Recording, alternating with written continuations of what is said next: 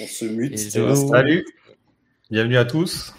Hello, hello. Hello. Bienvenue. Alors, on ne sait pas qui c'est le monsieur en haut à gauche. Ah ouais, mince, j'ai oublié, de... oublié de me préciser. Est-ce que vous avez tous le, le son le, son fonctionne bien On dirait allô, allô, allô. Ok, on, va commencer, je pense, par, euh, par se présenter un petit peu tous, euh, pour euh, savoir un petit peu à qui on parle et à qui on a affaire. Et ensuite, on va attaquer donc la discussion. Et ce soir, c'est quand est-ce qu'on se sent développeur? Et les questions autour de l'évolution en fait de l'apprentissage. Est-ce que c'est quelque chose qui a été plus progressif ou plus d'un coup on a franchi quelques étapes? Euh, bah, Je commence à me présenter. vous me connaissez déjà sûrement. Euh, donc moi, je suis freelance. Euh, je suis freelance depuis euh, maintenant presque 10 ans, on va dire. Et euh, je fais euh, du développement front-end et back-end. Et souvent, c'est sur des projets d'assez petite taille. Et ça m'arrive de travailler aussi dans des équipes. Voilà. Tu donnes la main. Vas-y. Euh, Alors moi, euh, je suis. Euh... Hein? Ouais, t'as donné la main à qui? Ouais, parce que sur le stream, ah c'est qui à ta droite À ma droite, c'est toi, Romain Nico. ok, ok. Alors euh, moi, je suis en, en, en, employé, en développeur employé. Je m'appelle Romain, donc Romain Lands, comme c'est écrit euh, quelque part. et euh, j'ai 27 ans, en dessous, ouais, en dessous de la vidéo. J'ai 27 ans, je suis premièrement développeur front-end et je fais aussi pas mal de back-end euh, en tout ce qui est JavaScript et, Node. Voilà, et je, je, donne la main en, dessous de moi. Euh, ah bah, du coup, c'est Jérémy. euh, bah, du coup, moi, c'est Jérémy. J'ai 32 ans et je fais du développement depuis euh, une petite dizaine d'années. Euh, je suis salarié aussi, pas freelance. Et en ce moment, je travaille sur une refonte d'une très grosse application en Laravel et Vue.js. Donc, je fais ça quasiment tout, tout le temps, tout le temps, tout le temps, tout le temps. Et puis voilà. Et là, du coup, moi, je donne à, à ma gauche. Voilà, je prends ta main. Jérémy, euh, enchanté tout le monde. Moi, je m'appelle William, j'ai 32 ans aussi. Euh, je suis développeur salarié, enfin même architecte maintenant dans une boîte, euh, la même boîte depuis 10 ans. Euh, on fait euh, dans mon équipe du PHP, euh, Laravel, essentiellement du back-end. Voilà, très peu de front, mais beaucoup de back. Travail dans l'ombre. Voilà, voilà. Alors, du coup, la, première question, c'est finalement, en tant que développeur, à quel moment, est-ce que vous vous souvenez à quel moment vous vous êtes dit, c'est bon, là, je, je, peux être développeur et je peux travailler dans une entreprise et on peut m'embaucher, entre guillemets? Euh, euh je, je, je, me lance dans le truc. Euh, ouais, moi, je m'en souviens euh, assez bien puisque en fait, j'étais parti dans, dans l'idée de faire un, un, projet un peu un peu perso, mais euh, qui avait aucune. Enfin, je voulais pas le mettre en ligne, rien du tout. C'était vraiment histoire de me dire, vas-y, fais un truc et puis essaye d'aller jusqu'au bout. C'était un, un, un, système doit être un forum avec bon, un forum classique, quoi. Et, et en fait, j'ai vraiment beaucoup galéré au début parce que clairement il me manquait pas mal de, de, de bases etc et, euh, et à la fin en fait quand j'avais le truc que je voulais au final qui était qui était fonctionnel euh, D'ailleurs, c'était triste parce que je me suis dit, c'est cool, ça marche, mais ça sert à rien parce que ça va jamais être déployé, rien. Il y avait aucun but derrière. C'était vraiment histoire de dire, le but du jeu, c'est tu fais un forum et puis euh, tu essayes d'aller jusqu'au bout. Et vraiment, le jour où j'ai terminé ça, euh, un peu en sueur, en me disant, bah voilà, c'est cool, c'est fini.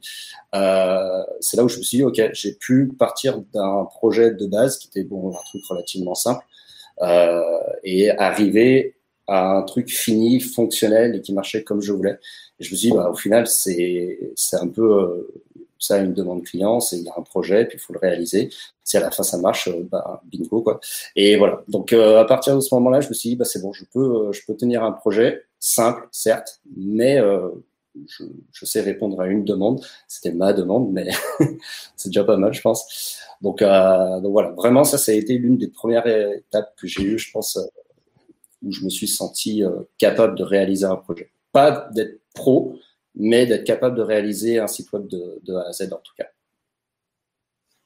Et, pour moi, j'ai une question pour toi. Ce site web, tu avais fait euh, vraiment de A à Z ou tu avais utilisé genre un CMS euh? Non, non, non. Là, justement, le but, en fait, j'ai un peu fait les choses à l'envers aussi. J'ai commencé à faire du PHP en, avec bah, avec PHP, donc directement avec des frameworks. J'avais pas les bases, rien que dalle. Et j'ai vraiment galéré. Et du coup, là, c'était pour essayer de rattraper le coup en disant non, bah, tu utilises pas un framework, fais des choses de A à Z pour voir comment ça fonctionne. Donc euh, ouais, il y avait aucune librairie, même même Composer. Euh, je m'étais dit, j'utilise pas Composer et j'essaye de faire mon mhm. propre Composer entre guillemets. Donc euh, voilà. Et c'était au début du coup de ta carrière, ça?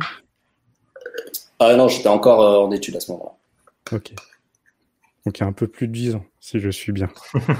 non, non, non, non, parce que de, en pro, vraiment, je sais, je sais pas plus trop combien de temps ça fait. Ça fait ça fait moins de dix ans, mais euh, là où j'ai commencé à écrire mes premières lignes de code, ouais, c'était il y a une dizaine d'années. Ok, juste pour situer. Après, après le lycée, quoi. Oh, le chat demande au niveau euh, études, toi, t'avais fait quoi? Euh, Pas grand chose. j'ai fait, je suis allé jusqu'au bac. en fait, au départ, je voulais faire du web design. Euh, le problème, c'est que euh, après le bac, je me suis rendu compte que les seules écoles où tu pouvais faire ça, c'était des écoles d'art ou euh, ce genre de trucs. Et ben, moi, j'avais pas du tout le parcours artistique. et mon dossier scolaire était éclaté au sol, vraiment le pire dossier qui soit. Donc, je me suis un peu rattrapé en faisant une. J'ai fait une première licence d'informatique enfin c'était mathématiques et informatique. Je sais pas pourquoi il y avait informatique dans le truc parce qu'il y avait un cours et c'était, euh, euh, je sais même plus ce que c'était. Enfin, il y avait aucun rapport avec vraiment l'informatique et le web à, proprement parler. Et après, je me suis euh, un peu perdu dans, dans les J'ai fait une année du coup de, de, licence. Après, je suis parti en, en licence de sociologie et communication. Et finalement, j'ai fait une école de, de web en Belgique. Euh, j'ai fait j'ai fait trois ans, mais c'était du coup une école d'infographie qui avait une branche web. Et euh, parce qu'au final, bah, du coup, le design, j'ai vite abandonné. Je me suis rendu compte que je n'étais pas du tout fait pour ça, et que ce qui était plus intéressant, c'était vraiment le, code et la logique. Et du coup, euh, au final, j'ai fait, je suis allé à l'école, euh, au moment où j'ai commencé l'école d'infographie et la branche web en particulier, euh, j'avais déjà un niveau euh, plutôt bon, enfin sans prétention. Donc en fait, au final, j'y suis allé pour avoir un diplôme, pour dire voilà, j'ai fait une école, j'ai ce diplôme, mm au final j'ai pas parce que j'ai arrêté en cours de route et que ça me quoi. Mais voilà, donc euh, pas vraiment de parcours euh, technique euh, d'IUT, de DUT informatique ou quoi que ce soit dans, dans de, de, cet endroit. Ok. William aussi, est-ce que toi, à quel moment tu t'étais dit c'est bon je peux être dev. Euh, bah, je me pose encore la question, en fait. Euh, pour être honnête, mhm. euh, à force de, de progresser, euh, je me prends à chaque fois une nouvelle porte et du coup, ça, me, ça me pousse à me remettre en question sur ma qualité de, de développeur.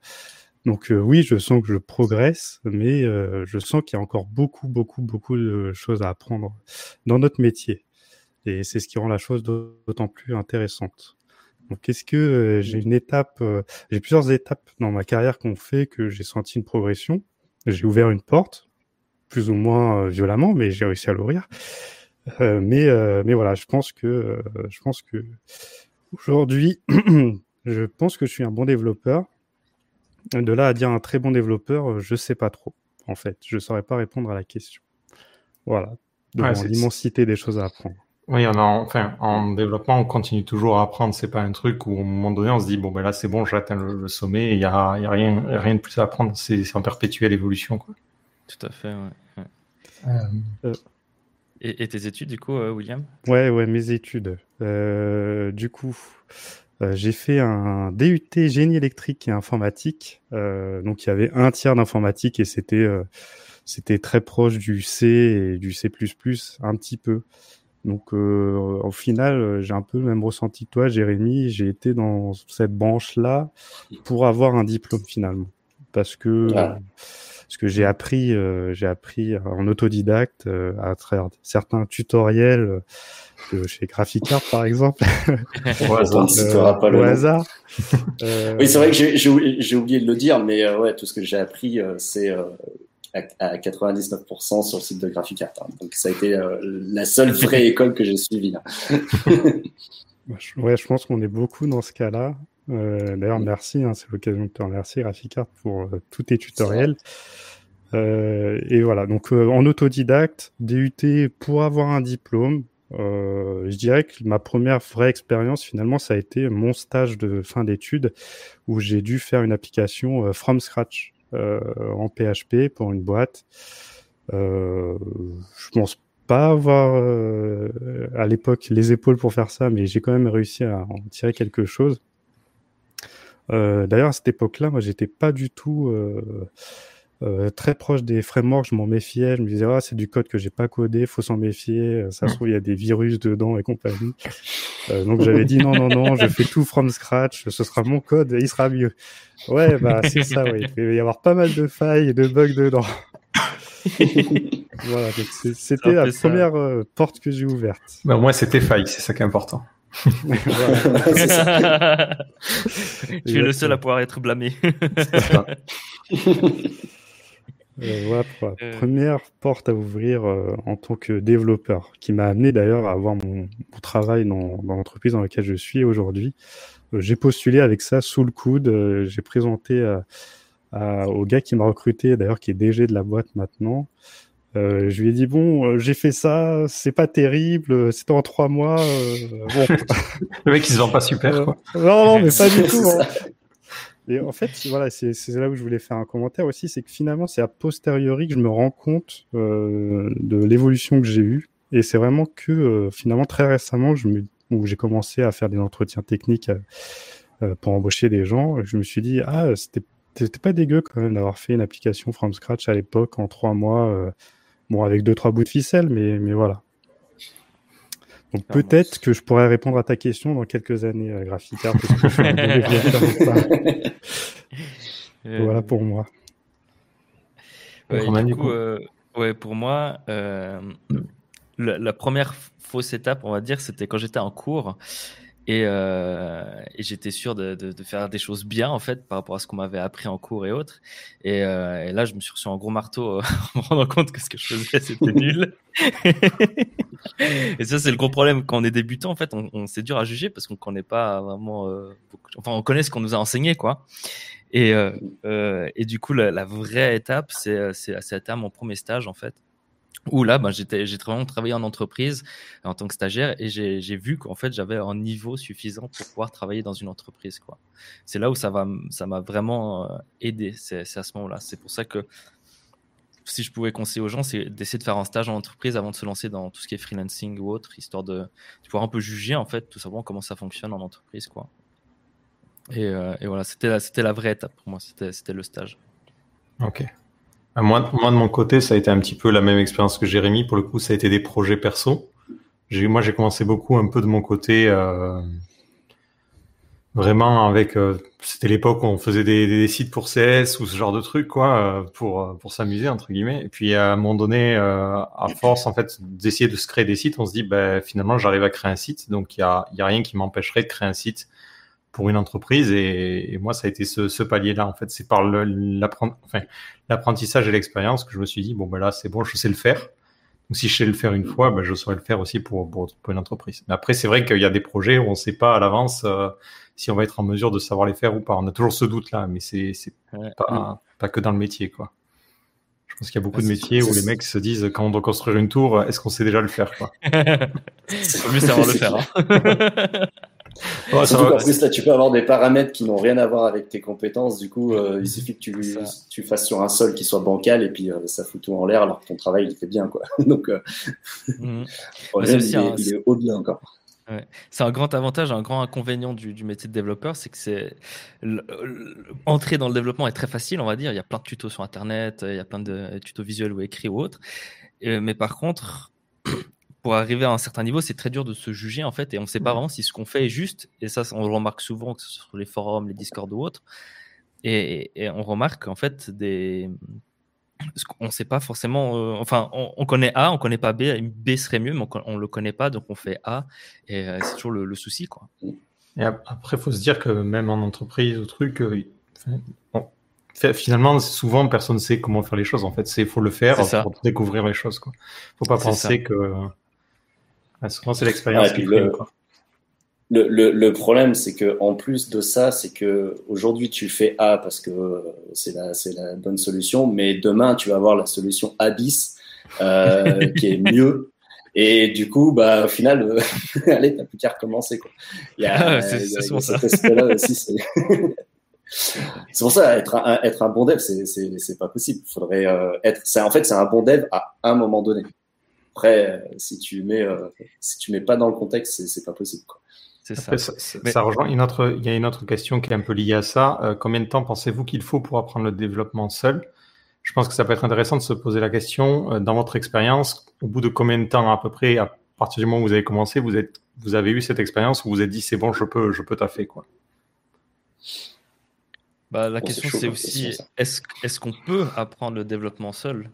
C'est très dur d'apprendre quelque chose seul, sans mentor, sans euh, pair programming, sans vérification de quelqu'un d'autre, parce qu'on n'a aucune idée en fait si ce qu'on fait est correct ou pas. Quoi. je, dirais peut-être, euh, tu vas commencer à, enfin seul ou dans une formation, mais mmh qui va te mmh donner un niveau suffisant pour peut-être intégrer une entreprise ou intégrer une équipe qui, elle, va te donner les derniers, les derniers mètres à faire hein, justement pour, euh, pour apprendre à, à faire ça bien, quoi, on va dire. Ouais. Ouais, je dirais à partir du moment où, tu commences à avoir un, cerveau en fait qui s'adapte au développement et tu arrives assez facilement à mmh. comprendre des concepts, euh, à modéliser dans ta tête ces concepts, pas forcément les, réaliser en pratique, mais à réussir, à comprendre en fait des concepts dans ta tête. Je pense à ce moment-là, tu, tu, vas débloquer un truc, genre tu vas level up dans ta tête et tu vas plus facilement pouvoir en fait apprendre des choses et, et, traduire ce que tu as appris euh, comme quand on apprend un langage, euh, langage mmh. anglais, allemand, etc et en fait avoir les mêmes trucs et pouvoir switcher facilement euh, à droite à gauche euh, parce que tu as un modèle mental qui te permet de comprendre ça. Je pense je pense que c'est une bonne étape. Ouais, je suis, assez d'accord là-dessus. Après, euh, dire s'il y, a, s'il y a un minimum de temps dans lequel on peut euh, s'estimer euh, opérationnel, on va dire, c'est quand même relativement difficile à dire, puisque ça va vraiment beaucoup dépendre des personnes. Euh, le déclic dont Romain il parle, tu peux l'avoir au bout de, de, un mois comme au bout d'un an. c'est, c'est, c'est vraiment vraiment lié au caractère et puis la manière de, de bosser aussi.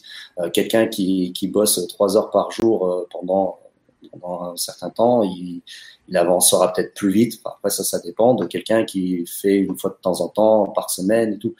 Donc, euh, il n'y a vraiment pas de notion. Après, si on s'y met vraiment à fond, je pense que les, bases et les concepts, on peut les avoir assez rapidement.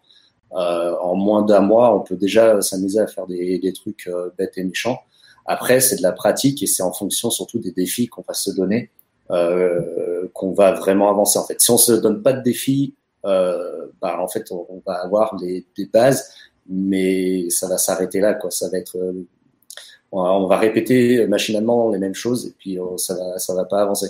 Donc en fait, il va y avoir une étape, je pense, vraiment d'apprentissage de base euh, qui peut être plus ou moins rapide. Et après de ça, il y a l'étape où il faut se lancer des défis et, essayer de, trouver des trucs à faire soi-même pour, pour avancer. Et là, ça, voilà, tu peux, ça dépend vraiment de, de la volonté qu'on y met, je pense. Clairement. Euh, moi, je voulais rebondir ce que disait Romain tout à l'heure. Euh, je pense qu'il y, a un, il y a un levier qui fait qu'on peut apprendre aussi beaucoup plus vite. C'est ce que tu exprimais, c'est euh, de travailler avec une communauté à côté de soi, d'avoir des gens vers qui se tourner pour poser des questions. Ça peut nous faire évoluer, en tout cas, nous éviter d'aller dans les mauvaises directions du développement, qui nous ah, amènerait à faire des erreurs dans notre code, etc. Donc euh, voilà, euh, visitez des Discord, posez des questions, entourez-vous de, gens avec votre niveau ou avec des niveaux un peu plus élevés pour partager. Je pense que ça vous permettra d'apprendre et de comprendre plus vite aussi. Ouais, c'est quelque chose qu'on aurait, qu'on aimerait tous avoir eu euh, à notre époque d'apprentissage. C'est clair ça. ouais. Je crois pas me souvenir d'avoir eu ces outils-là, moi, il y a une dizaine d'années. Ah non, ah non tu, tu postais sur un forum et t'attendais. Il y avait peut-être développé, développé.net peut-être qui faisait un peu ça, mais fallait attendre. ah oui, du coup, là, moi, ça me, ça me, fait penser à une chose. Si on en vient à, dire qu'il faut pas, enfin, qu'il faut aller euh, sur des Discord et tout, euh, il y a un truc aussi qu'il faut pas hésiter de faire, c'est de poser des questions. Euh, il n'y a pas de questions bêtes quand on quand on débute, même même plus tard. Et surtout que ça peut servir après de faire l'effort de poser la question, parce que déjà, la plupart ça arrive souvent que en, essayant de reformuler la question pour expliquer le problème à quelqu'un, euh, qu'on débloque soi-même la situation. Donc c'est un très bon point. Et l'autre chose, c'est que plus tard, vous, allez, vous aurez de toute manière des problèmes. Et là, ce sera plus problématique parce que vous aurez des problèmes problématiques. C'est génial, génial cette phrase. euh, ou là, du coup, vous serez dans, vous serez dans une structure, euh, soit employé ou en freelance. Du coup, il y aura un contexte euh, important derrière. Et si jamais vous avez pas pris l'habitude de poser des questions quand vraiment vous êtes bloqué, ben, vous risquez d'avoir de sérieux problèmes. Donc euh, vraiment, faut pas hésiter. Il y aura, il y aura toujours des gens qui vont cracher parce que voilà, ils vont dire ah, ta question elle est débile et tout. Faites pas attention. Euh, ces, ces gens-là, faut pas les, faut pas les écouter. Il y aura toujours quelqu'un pour essayer de vous, vous aider et tout. Puis euh, voilà, faut, vraiment pas avoir peur au début de poser des questions euh, idiotes. Ça veut pas dire qu'il faut poser des questions toutes les cinq secondes. Euh, il faut aussi essayer de chercher par soi Mais mais voilà, je, je sais que moi au début, euh, je n'osais pas forcément poser des questions parce que j'avais peur qu'elles soient idiotes et, et qu'on qu me rionnait quoi. Donc faites pas faites pas cette erreur. Vous irez plus vite. Ouais, puis, puis, comme dit une personne sur le chat aussi, en essayant de poser la question, on essaie de réfléchir le problème pour essayer de l'expliquer. Et souvent, rien que le fait d'essayer de comprendre le problème mm. fait que parfois on trouve la solution. Donc, même si vous posez la question et que vous trouvez deux secondes après, c'est pas grave. C'est justement, ça fait partie de la mécanique et peu importe le niveau, ça nous arrive tout le temps de, de se dire, euh, tiens, j'arrive pas à faire un truc, j'essaie de, de, de, faire une version simplifiée du problème et en le faisant, je me dis, ben, c'est bon, en fait, c'était ça, c'est ça. ça. Ça fait partie du canard en plastique. Ah, c'est ça. C'est ouais, la, la, technique du canard en plastique. Elle est géniale.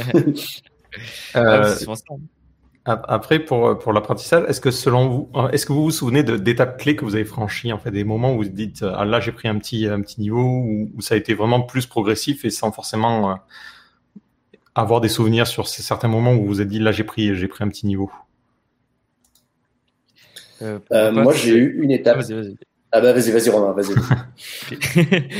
euh, moi, la, la, première étape, c'est quand j'ai commencé à m'intéresser à d'autres choses que ce que les profs nous enseignaient et, euh, à faire moi-même mes recherches euh, ce, pour, pour essayer d'apprendre plus en fait que ce qu'on m'enseignait. Et, et c'est là où vraiment j'ai pris une étape parce que j'ai vu que ce qu'on m'a enseigné des trucs euh, un peu farfelus, on va dire. et c'est à ce moment-là vraiment que je, où j'ai, aussi compris l'utilité de de, de, de pas avoir qu'une seule source d'information et d'essayer d'en avoir plusieurs à la fois pour être euh, plus confiant en fait dans, dans ce qu'on fait. c'est là vraiment que j'ai commencé à prendre en, en niveau, quoi. Ok. On va faire chacun une étape. euh, et du coup, j'ai, oui, alors moi j'ai eu deux, deux, deux étapes. Euh, la première, c'est quand je suis passé du coup de Cake PHP à Laravel, euh, où en fait, bah, du coup, je connaissais un framework et celle-là, après, ça, ça, ça, s'enchaîne assez vite. Une fois que tu as, compris les bases et que et bah, que tu maîtrises une technologie, c'est très facile de s'adapter à une autre. Bon, avec Laravel, c'est encore plus facile, mais euh, je sais pas si ça aurait été la même chose avec Symfony. Mais, mais voilà, il y a eu ce premier truc où vraiment, tu dis c'est alors soit c'est moi qui suis super bon ou soit c'est plus facile euh, vraiment une fois qu'on a qu'on qu connaît un peu les briques et qu'on sait comment ça fonctionne. Et, et la deuxième étape c'est enfin le deuxième moment où je me suis rendu compte de ça c'est le moment où j'ai arrêté d'essayer de faire moi-même les trucs un peu euh, comme William en disant euh, si c'est du code qui vient de quelque part je je sais pas qui l'a écrit on sait pas ce que ça peut faire et tout. Euh, peu importe, je vais, je vais tout refaire et on, se retrouve à réinventer la roue. Et au tu, tu comprends que ça sert à rien de faire ça, que c'est complètement idiot, qu'il faut des fois réussir à, enfin, savoir se reposer un peu sur ce que les autres ont fait aussi et de, de s'intégrer dans la, dans la communauté. Et c'est là où tu, tu vois qu'il y a des, des centaines d'outils qui sont là pour t'aider et que au départ, ben, tu les maîtrises pas parce que tu sais pas comment ça fonctionne, mais petit à petit, tu vas prendre par-ci, par-là, et puis tu vas réussir à construire toi-même tes propres briques. Et c'est là où tu t'avances et tu, tu, tu, deviens autonome en fait. Ok. Alors, entièrement d'accord avec Jérémy, euh, du coup, pour le coup. Euh, L'utilisation d'un framework, euh, ça a été une étape assez, euh, assez décisive, je pense, dans, dans ma carrière, où là, j'ai pris confiance au développement des autres et de la communauté.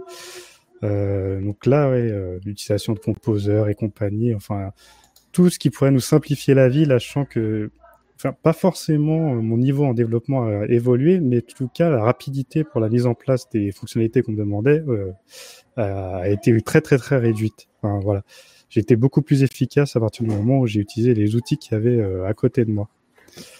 Euh, après, toujours en gardant un œil d'avoir un outil qui est euh, plutôt utilisé, plutôt maintenu, parce que s'il faut le changer tous les trois mois, ça peut devenir compliqué.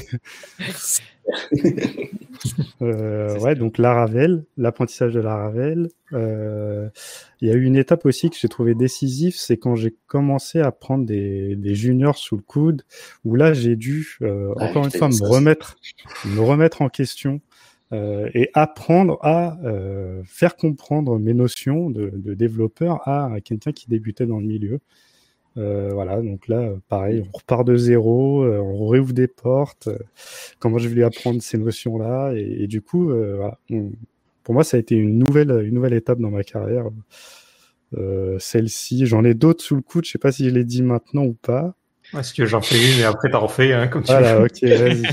Je te laisse la parole. Moi, sur, la, sur la, le début, ça va être exactement comme vous. C'est, euh, moi, je pense que le premier palier que j'ai franchi, c'est, j'ai appris un petit peu à la route euh, de mon côté, donc ça a été euh, en mode code spaghetti, tout ça, tout ça, quoi.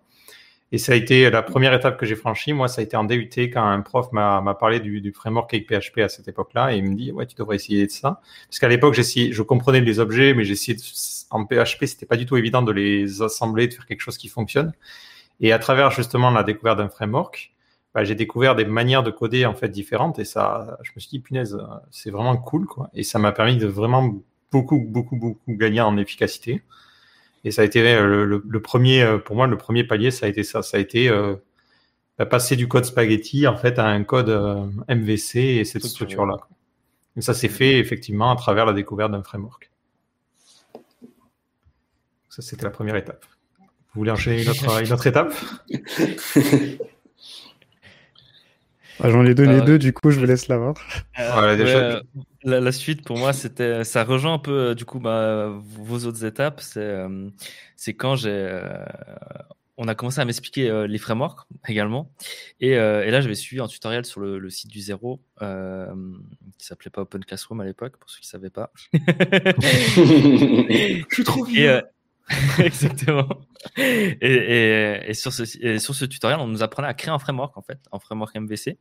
Et c'est du coup euh, comme ça que j'ai euh, bah, appris à l'EMVC et en même temps à comment bien structurer mon code euh, de façon objet, etc., etc. Et, ce, framework, même si je l'utilisais pas vraiment en production parce que ben, y avait des frameworks mieux, j'ai en utilisant d'autres frameworks, par exemple Laravel ou Rails, etc., j'ai essayé de reproduire des fonctionnalités que j'aimais bien dans ce framework dans, mon propre code et ça m'a permis beaucoup d'évoluer et de voir comment ça fonctionne en, interne et de, bien structurer mon code. Donc c'était aussi une grosse étape euh, là-dedans. Euh, et du coup, moi, bah, pareil aussi, un peu comme, euh, William, à un moment où j'ai dû faire aussi des, recrutements, faire passer des, entretiens. Euh, et du coup, bah, avoir euh, un collègue euh, junior qui travaillait avec, avec moi. Et enfin, junior, je sais pas si vraiment on peut dire qu'il était junior, mais enfin bref. Euh, et du coup, tu as une part de responsabilité. C'est là où on se rend compte que le métier de formateur, bah, c'est euh, pas donné à tout le monde et que c'est au final c'est ultra compliqué. Et le fait de repasser par des étapes à essayer de réexpliquer des concepts ou euh, ou même des fois de de se forcer à justifier, de dire bah voilà là ce que tu as fait c'est pas trop mal, mais euh, il y a une meilleure manière de le faire, alors que la fonction, le truc de départ était quand même bah, ça marchait quoi. Il n'y avait pas de raison, mais dire oui, mais si on le fait comme ça, euh, ça plus tard ça pourra servir parce que ceci, parce que cela. Et il y a une gymnastique qui se fait euh, où au final, du coup, nous avec l'habitude, ça nous paraît naturel, mais ça n'est pas forcément pour quelqu'un qui n'a pas l'habitude justement. Et de devoir le réexpliquer, euh, je trouve que ça fait aussi passer un, un, un cap. Euh, mais là, c'est plus un cap psychologique, je pense. Mais voilà, en tout cas, ouais, vraiment avoir euh, d'avoir un, un, rôle de formateur au final, euh, c'est aussi un, un, gros cap à, à, passer et qui est super intéressant au final, qui est, qui est hyper enrichissant parce que bon, on apprend aussi euh, de la personne à qui on, on apprend des choses. Donc c'est super cool.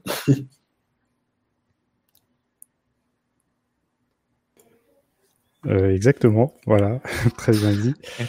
du coup, j'enchaîne avec une autre étape ou pas? Vas-y, vas-y. Vas-y, vas-y. Euh, donc, je disais euh, des alternants, des étudiants autour de moi. Donc, effectivement, ça nous permet de nous enrichir. Euh, il y a quelque chose qui m'a permis d'évoluer après, c'était m'intéresser à la qualité du code. Quelque chose que j'avais pas du tout euh, dans, dans, dans, ma palette de développeurs euh, encore à cette époque-là. Euh, c'était m'intéresser bah, à tout, à ce qui, tout ce qui était les tests finalement, tout ce qui était la responsabilité de mes classes, et puis voilà, éviter de faire des god classes, enfin structurer mon code pour qu'il soit maintenable. Euh, maintenable, factorisation, etc., etc. Tous ces gros mots qui n'étaient pas du tout dans mon esprit euh, dans, ma, dans mon début de carrière de développeur. Ça, c'était une étape, euh, une grosse étape à franchir qu'on a fait à deux avec Adwim que je vois qui est dans le dans le dans le, dans le chat. euh, oula. euh, moi de mon côté, ça a été un peu pareil sur le, le côté. Euh, moi, j'ai franchi, j'ai franchi un cap au moment donné où les librairies que j'utilisais, c'était plus des boîtes noires en fait. Et euh, je me suis dit, tiens, je vais regarder comment ça fonctionne à l'intérieur. Et euh, donc au début, effectivement, on a cette première étape où on commence à utiliser des outils pour simplifier la vie. Et après, il y a la seconde étape où c'est vraiment maîtriser cet outil et comprendre comment il fonctionne à l'intérieur. Hmm. Pour rejoindre ton point, justement, c'est aussi en explorant ces librairies-là qu'on peut voir des, des, manières de programmer qui sont différentes. Parce que quand on crée une application, on va avoir tendance à faire un code qui a un objectif particulier. Alors que quelqu'un qui va créer une librairie, cette personne-là, elle va essayer de prévoir quelque chose qui va pouvoir s'interfacer avec plein de choses et tout. Donc ça, les librairies ont ces problématiques-là et ça peut être intéressant d'appliquer les mêmes idées euh, qu'on fait de la programmation pour euh, une entreprise ou pour un projet. Parce que finalement, dans un projet, les choses ont tendance à changer assez vite. Donc, si vous avez tout prévu de manière ultra spécifique et que le client vous dit, ben, finalement, les specs, elles changent un petit peu, vous êtes, euh, vous êtes vraiment embêté. Moi, ça a été, pour moi, la seconde étape, ça a été ça, ça a été de, de comprendre en fait les outils que j'utilisais et d'être capable de d'aller dans le code source et si jamais euh, j'ai des problèmes, d'être capable de comprendre et de débugger les choses. Donc essayer de, de, de, dérouler la logique en fait de mes programmes. Pour poursuivre à ça, une des grosses étapes aussi euh, que j'ai eues, c'est quand j'ai commencé tout simplement à m'intéresser à, l'open source. Et, euh, du coup, à, essayer de comprendre et lire le code d'autres gens et de, corriger des bugs ou ajouter des fonctionnalités. Et ça, c'était vraiment en gros cap parce que ben tu c'est pas ton code que tu lis c'est vraiment euh, et, chaque projet est structuré différemment ou autre donc euh, je pense que c'est une, très très bonne étape que beaucoup de, développeurs devraient essayer de faire c'est de simplement faire de l'open source en vous utilisez la Ravel ben, vous essayez de regarder un peu les choses qu'il y a. Et ça rejoint aussi ce que disaient Jérémy et, William au niveau des, problèmes, parce que s'il y a des issues de gens qui posent des questions sur le framework, bah, essayer d'expliquer à ces personnes-là pourquoi ils ont ce problème et, les aider, ça vous permet aussi vous-même de mieux comprendre le, la technologie. Donc c'est vraiment une bonne étape. je, suis, assez d'accord. moi, j'ai une, dernière étape euh, et que je pense avoir franchi il y a vraiment pas très longtemps. Euh, c'est le moment où en fait on n'a plus peur euh, du défi. Euh, dans le sens où il y a peut-être un an, ou, ouais, un an à peu près, euh, le projet sur lequel je suis en train de travailler, qui est une grosse application, euh, je voyais venir des, fonctionnalités qui allaient être développées, euh, qui allaient être assez complexes et où je me disais ça, ça va être tendu comme comme truc à faire. J'ai pas encore les compétences ou je sais pas du tout comment je vais le faire. Il y en a même encore, mais actuellement je sais pas du tout comment est-ce qu'on va gérer ça. Et c'était une appréhension parce que dis bon bah là j'arrive à un point où bah, il me manque de, des connaissances et ça fait flipper. Et à pas si longtemps, en fait, en rediscutant, c'est même l'inverse. C'est plus de l'appréhension, c'est de l'excitation en disant, ouais, je sais pas faire, mais euh, ça va être cool. On va se lancer, ça va être, euh, voilà, on va apprendre forcément de, de, nouvelles choses, de nouvelles techniques et tout. Ça, ça va être galère, mais c'est ce qui fait que c'est intéressant aussi. Donc vraiment, ce truc où euh, maintenant tu te lèves et tu te fais, ah, bon, ça va être compliqué, mais c'est pas grave. Ça, de toute façon, il faut le faire de toute manière. Donc, euh, mais voilà, vraiment de plus avoir la crainte de pas réussir à faire un truc. Et puis de toute manière, euh, si on, nous on rencontre un problème, il y a de très fortes chances que quelqu'un d'autre l'ait déjà eu et l'ait déjà résolu. Donc euh, après, il suffit de, de savoir euh, trouver ou chercher une solution, puis on, se, on, se, déroule quoi. Voilà, je pense que c'est une des étapes les, la plus importante aussi en, en, milieu de carrière. Je sais pas si ça peut vraiment situer, mais voilà. Ouais, c'est pas dès le début. ouais, non. Ouais, pour juste, bon, moi, sauter sur la partie euh, test et qualité de code, moi, ça a été un truc que j'ai acquis, euh, pas par moi-même, je sais pas pour vous, mais moi, ça a été acquis vraiment euh, dans une entreprise où ils avaient déjà mis en place des tests. Et, et du coup, je n'avais pas à m'embêter à justement configurer tout ça. Il y avait les tests qui étaient déjà écrits et du coup, on faisait du TDD, mais c'est quelqu'un d'autre qui écrivait les tests. Et ça m'a donné cette expérience et, et, ce goût en fait pour, pouvoir tester le code et rendre les choses intéressantes. Donc, c'est le risque aussi, euh, je trouve, de, se dire je pars freelance un peu trop tôt. C'est que vous risquez de louper pas mal de, situations où vous, vous, pourriez apprendre en fait euh, des autres. Alors on peut toujours être freelance et intégrer une entreprise, mais on va attendre en général quand on embauche un freelance que ça soit lui l'expert, alors que dans une entreprise, ça va plus être euh, une histoire de cohésion et d'apprentissage. Donc aussi dans, dans le parcours qu'on choisit, ça peut être intéressant de, de faire ces choix-là. Je sais pas si, si vous êtes d'accord ou pas. clairement. Pour, pour moi, vraiment l'étape, euh, l'étape du salarié et je trouve obligatoire en fait euh, dans la vie d'un développeur. même si c'est 5-6 euh, mois, c'est vraiment une expérience qui nous permet d'apprendre beaucoup de choses. Sinon, on est un peu laissé, euh, on va dans la prairie et tu galopes et tu essaies de faire au mieux, mais tu n'as pas vraiment un background d'expérience professionnelle à travailler à plusieurs. Et, et, et, ouais, non, je pense que c'est vraiment une étape importante. Mmh. Surtout que ça, à ma connaissance, une école de freelance, ça n'existe pas. Enfin, où on t'apprend à être freelance. Donc, si t'as pas un minimum de, euh, même une toute petite expérience euh, de ce que c'est que la, la, vie en entreprise, bah, comment est-ce que tu peux essayer de prétendre à être toi-même une entreprise? C'est un peu, euh, c'est un peu compliqué, je pense. Donc, ouais, ouais, c'est l'étape obligatoire.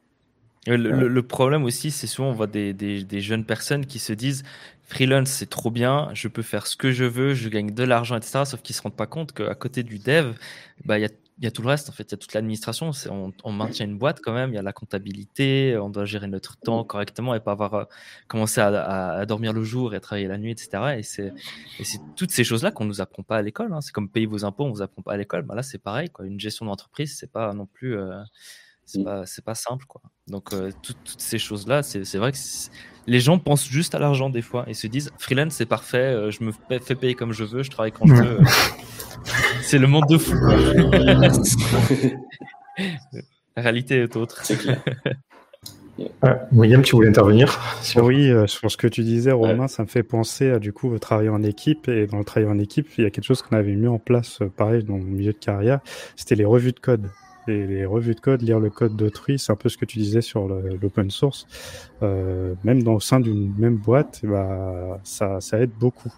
Parce que du coup, tu, ça crée des discussions euh, autour du code et un apprentissage commun entre celui qui va élaborer le code et celui qui va le relire. Donc c'est donnant-donnant et ça fait progresser les deux parties.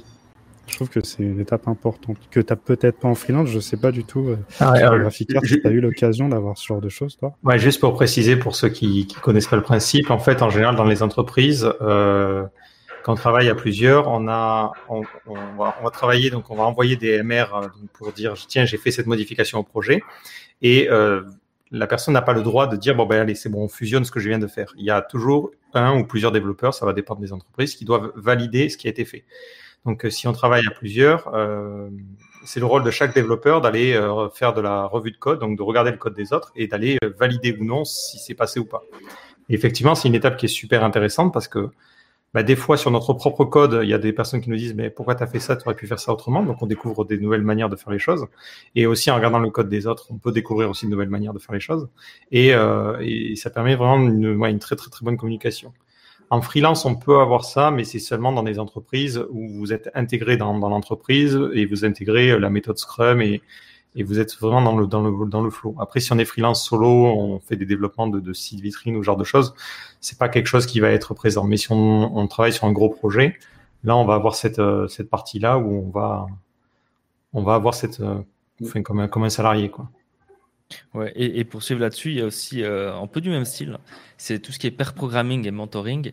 Ça, c'est quelque chose qui. Alors, pair programming, pour ceux qui savent pas ce que c'est, en gros, bah, il y en a un qui va développer, il a le clavier, et l'autre qui va juste regarder et qui va dire ce, qui, ce que la personne devrait faire. Donc, il y a deux cerveaux qui va travailler, et en fait, juste en dictant, la personne doit essayer d'imaginer de, en fait ce que l'autre personne veut. Et, ça, ça aide vraiment énormément.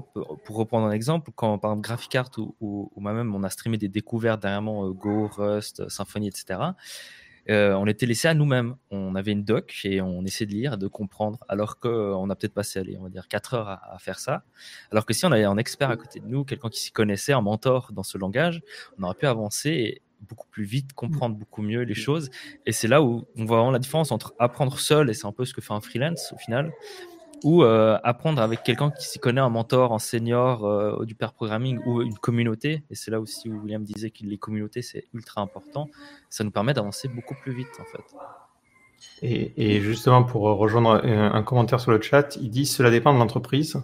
Effectivement, si vous, vous choisissez dans les entreprises, essayez de, surtout en début de carrière, de privilégier une entreprise où vous n'allez pas vous retrouver en étant le seul dev.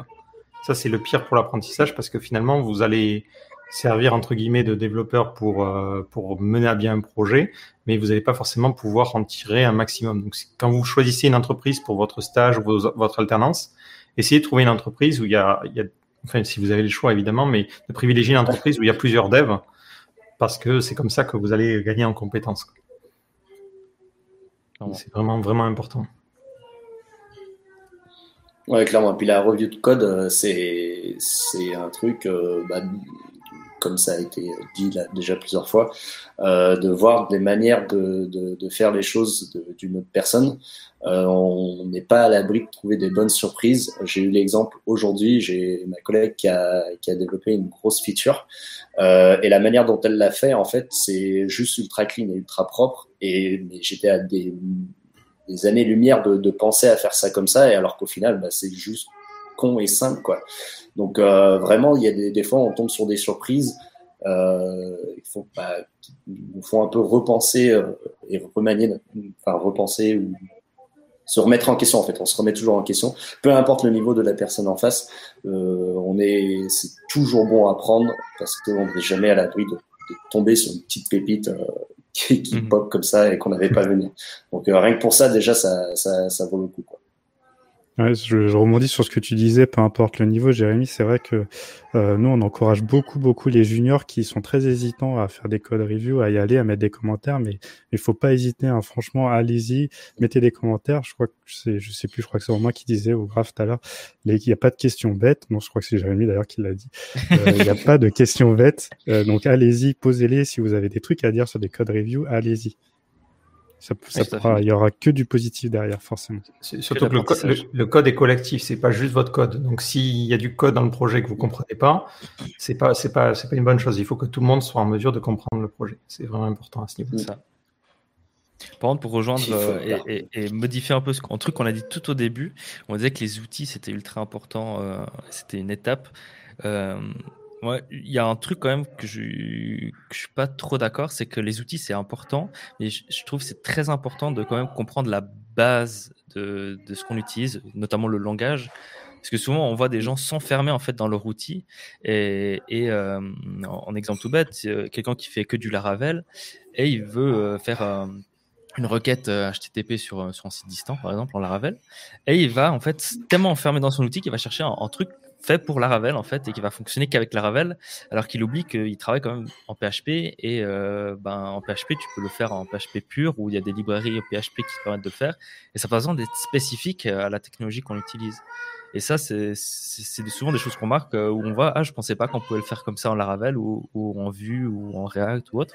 Il faut pas oublier en fait qu'on travaille dans un langage, il y a plein de choses dans ce langage qui peuvent être utilisées en fait. Donc il faut pas non plus s'enfermer dans ce dans notre outil. Quoi. Je dirais même faut pas s'enfermer dans son langage parce que des fois il y a des langages qui sont plus adaptés que le PHP pour faire euh, certaines choses.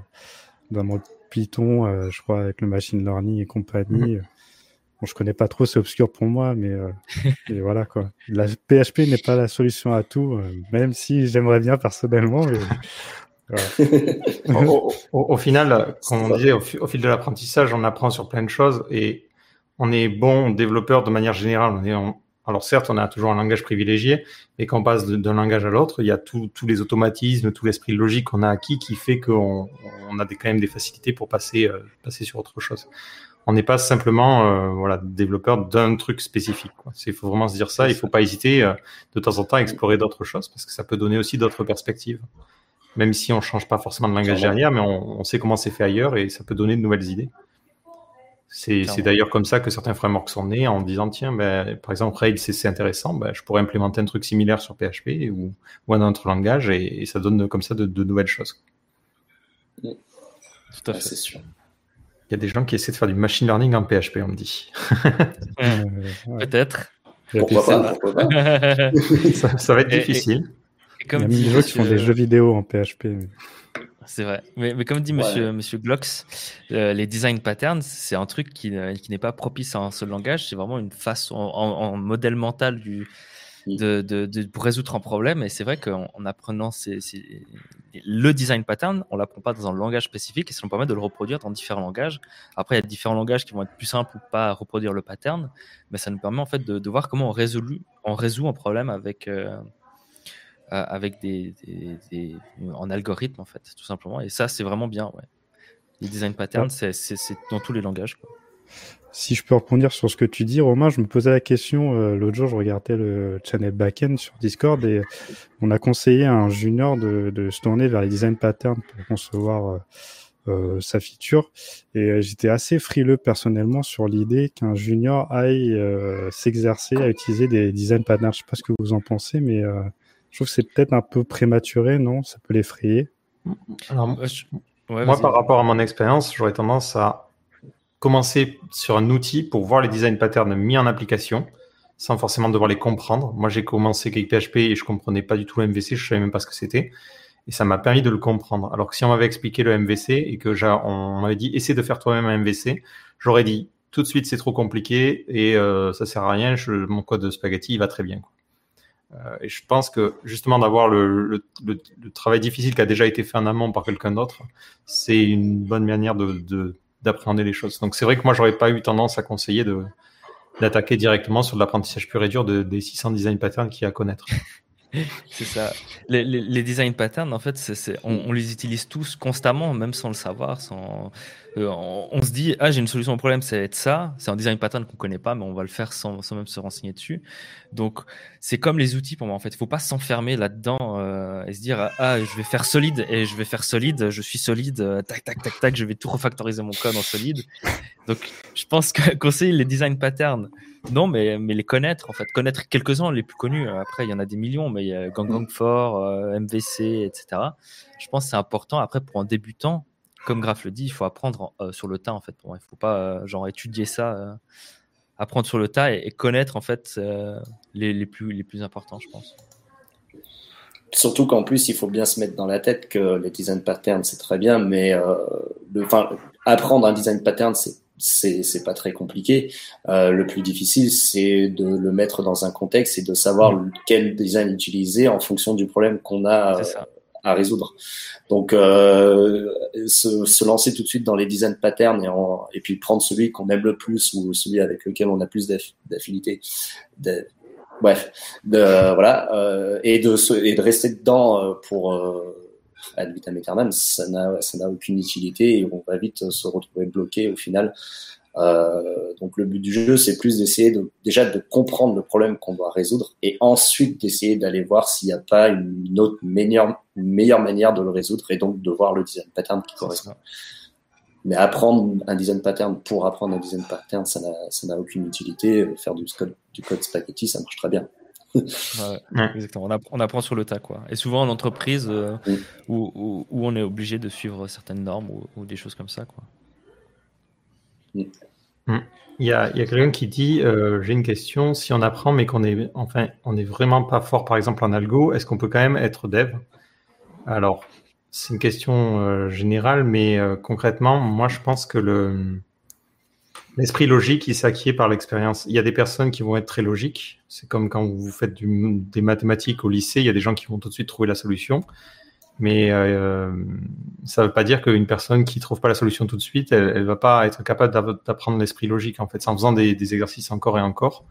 Donc ça fait partie de l'apprentissage et euh, je pense qu'on on, va être tous d'accord à ce niveau-là. Mais au fil du temps, euh, moi je sens que j'arrive à, à, résoudre les problèmes de plus en plus facilement en fait avec l'expérience. Est-ce que vous, vous sentez cette progression vous aussi de votre côté? Pareil. Pour moi, le, je ne suis, pas, je suis pas endu en algo, je suis, je suis, même mauvais en fait. En fait, tout dépend le type d'algo. Souvent, mm. quand les gens parlent d'algo, ils parlent de, de problèmes mathématiques qui t'arriveront jamais dans ta vie de développeur. Hein. Euh, euh réalise un tribinaire euh, en moins de 2 millisecondes sur 250 000 arbres, j'en sais rien, tu vois. Enfin, c'est des trucs théoriques. Avec moins de trois caractères. Ouais, exactement. En fait, souvent, quand on parle d'algo, c'est des trucs super théoriques et, et, en tout cas, en tant que développeur web, c'est pas là où tu vas euh, avoir à te casser la tête en fait H24 sur de l'algorithme très compliqué quoi. Souvent c'est ça des trucs assez simples on va dire et, dans le pire des cas euh, comme disait Graphicart c'est en itérant en fait. Au début tu vas faire un code dégueulasse mais qui fonctionne et après tu vas tu vas apprendre des choses qui vont te permettre d'optimiser ton code de le refactoriser comme on dit et, et, euh, de le rendre meilleur et d'avoir un meilleur algorithme.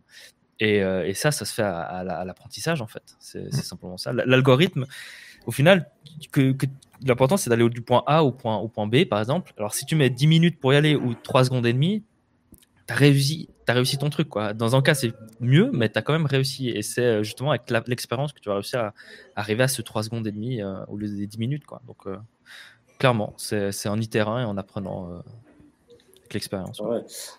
En plus, l'algorithmie, euh, c'est un mot compliqué euh, juste pour dire que en fait, c'est de trouver les étapes pour aller d'un point A à un point B. Hein. C'est ni plus ni moins que, que, que ça. On peut être bon ou pas là-dedans, ça, ça a que très peu d'importance au final. C'est un peu la même réponse que euh, moi, on m'a souvent posé la question ah mais est-ce qu'il faut être bon en maths pour être développeur? La fameuse question.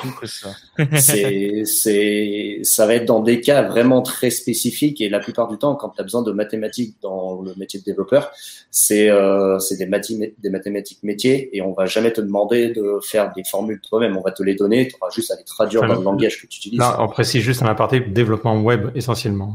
Parce que dans le oui, oui, oui, oui, pardon, ouais, ouais, effectivement. Pour resituer un petit peu. les dans les data science. Dans, dans, dans, dans, le développement web, en tout cas, mm. les, les, mathématiques, euh, c'est vraiment sur des cas extrêmement particuliers. Et auquel cas, même si du coup vous êtes une bille en maths, bah, ça vous empêche pas d'être développeur. Et puis si un jour on vous demande de faire un truc euh, où vous n'avez pas les compétences mathématiques, bah, je sais pas faire. Ça, voilà, faut pas se, faut pas se bloquer parce qu'on n'est pas bon en maths ou dans un domaine quelconque. À ce compte-là, il faut être bon en français, il faut être bon en anglais, il faut être bon un peu en tout si on veut être développeur. Vraiment, faut, faut, faut pas s'arrêter à, ça en tout cas, je pense. William, tu voulais intervenir, je crois. Je voulais rajouter une idée, euh, peut-être pour compléter. C'est pas grave, pas de problème.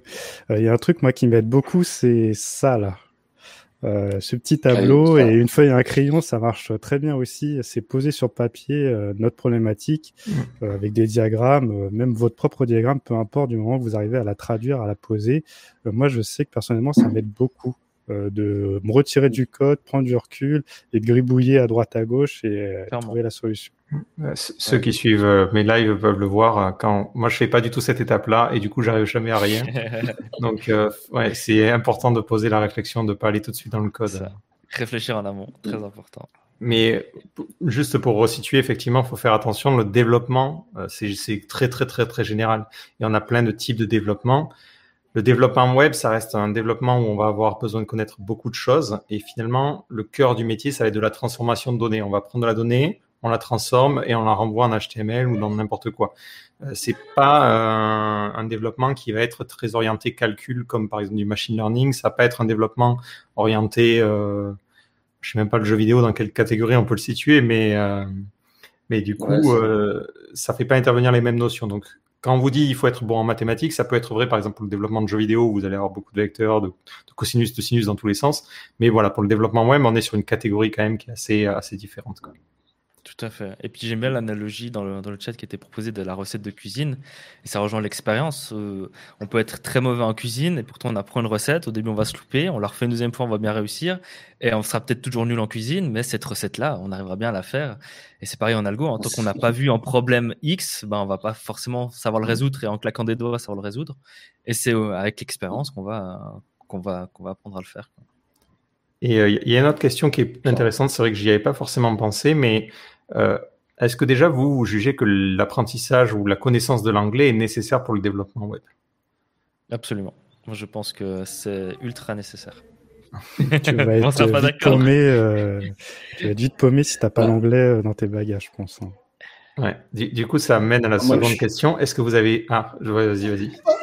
Moi, je, je, suis pas tout à fait d'accord parce que clairement en anglais, je suis une bille complète. Euh, j'ai les bases, euh, ça, mais en fait, c'est au fil du temps. Euh, ça, ça, amène la seconde question. Je, je, je, euh, je, parle, je parle pas anglais, j'ai un accent qui est, qui est, qui est naze.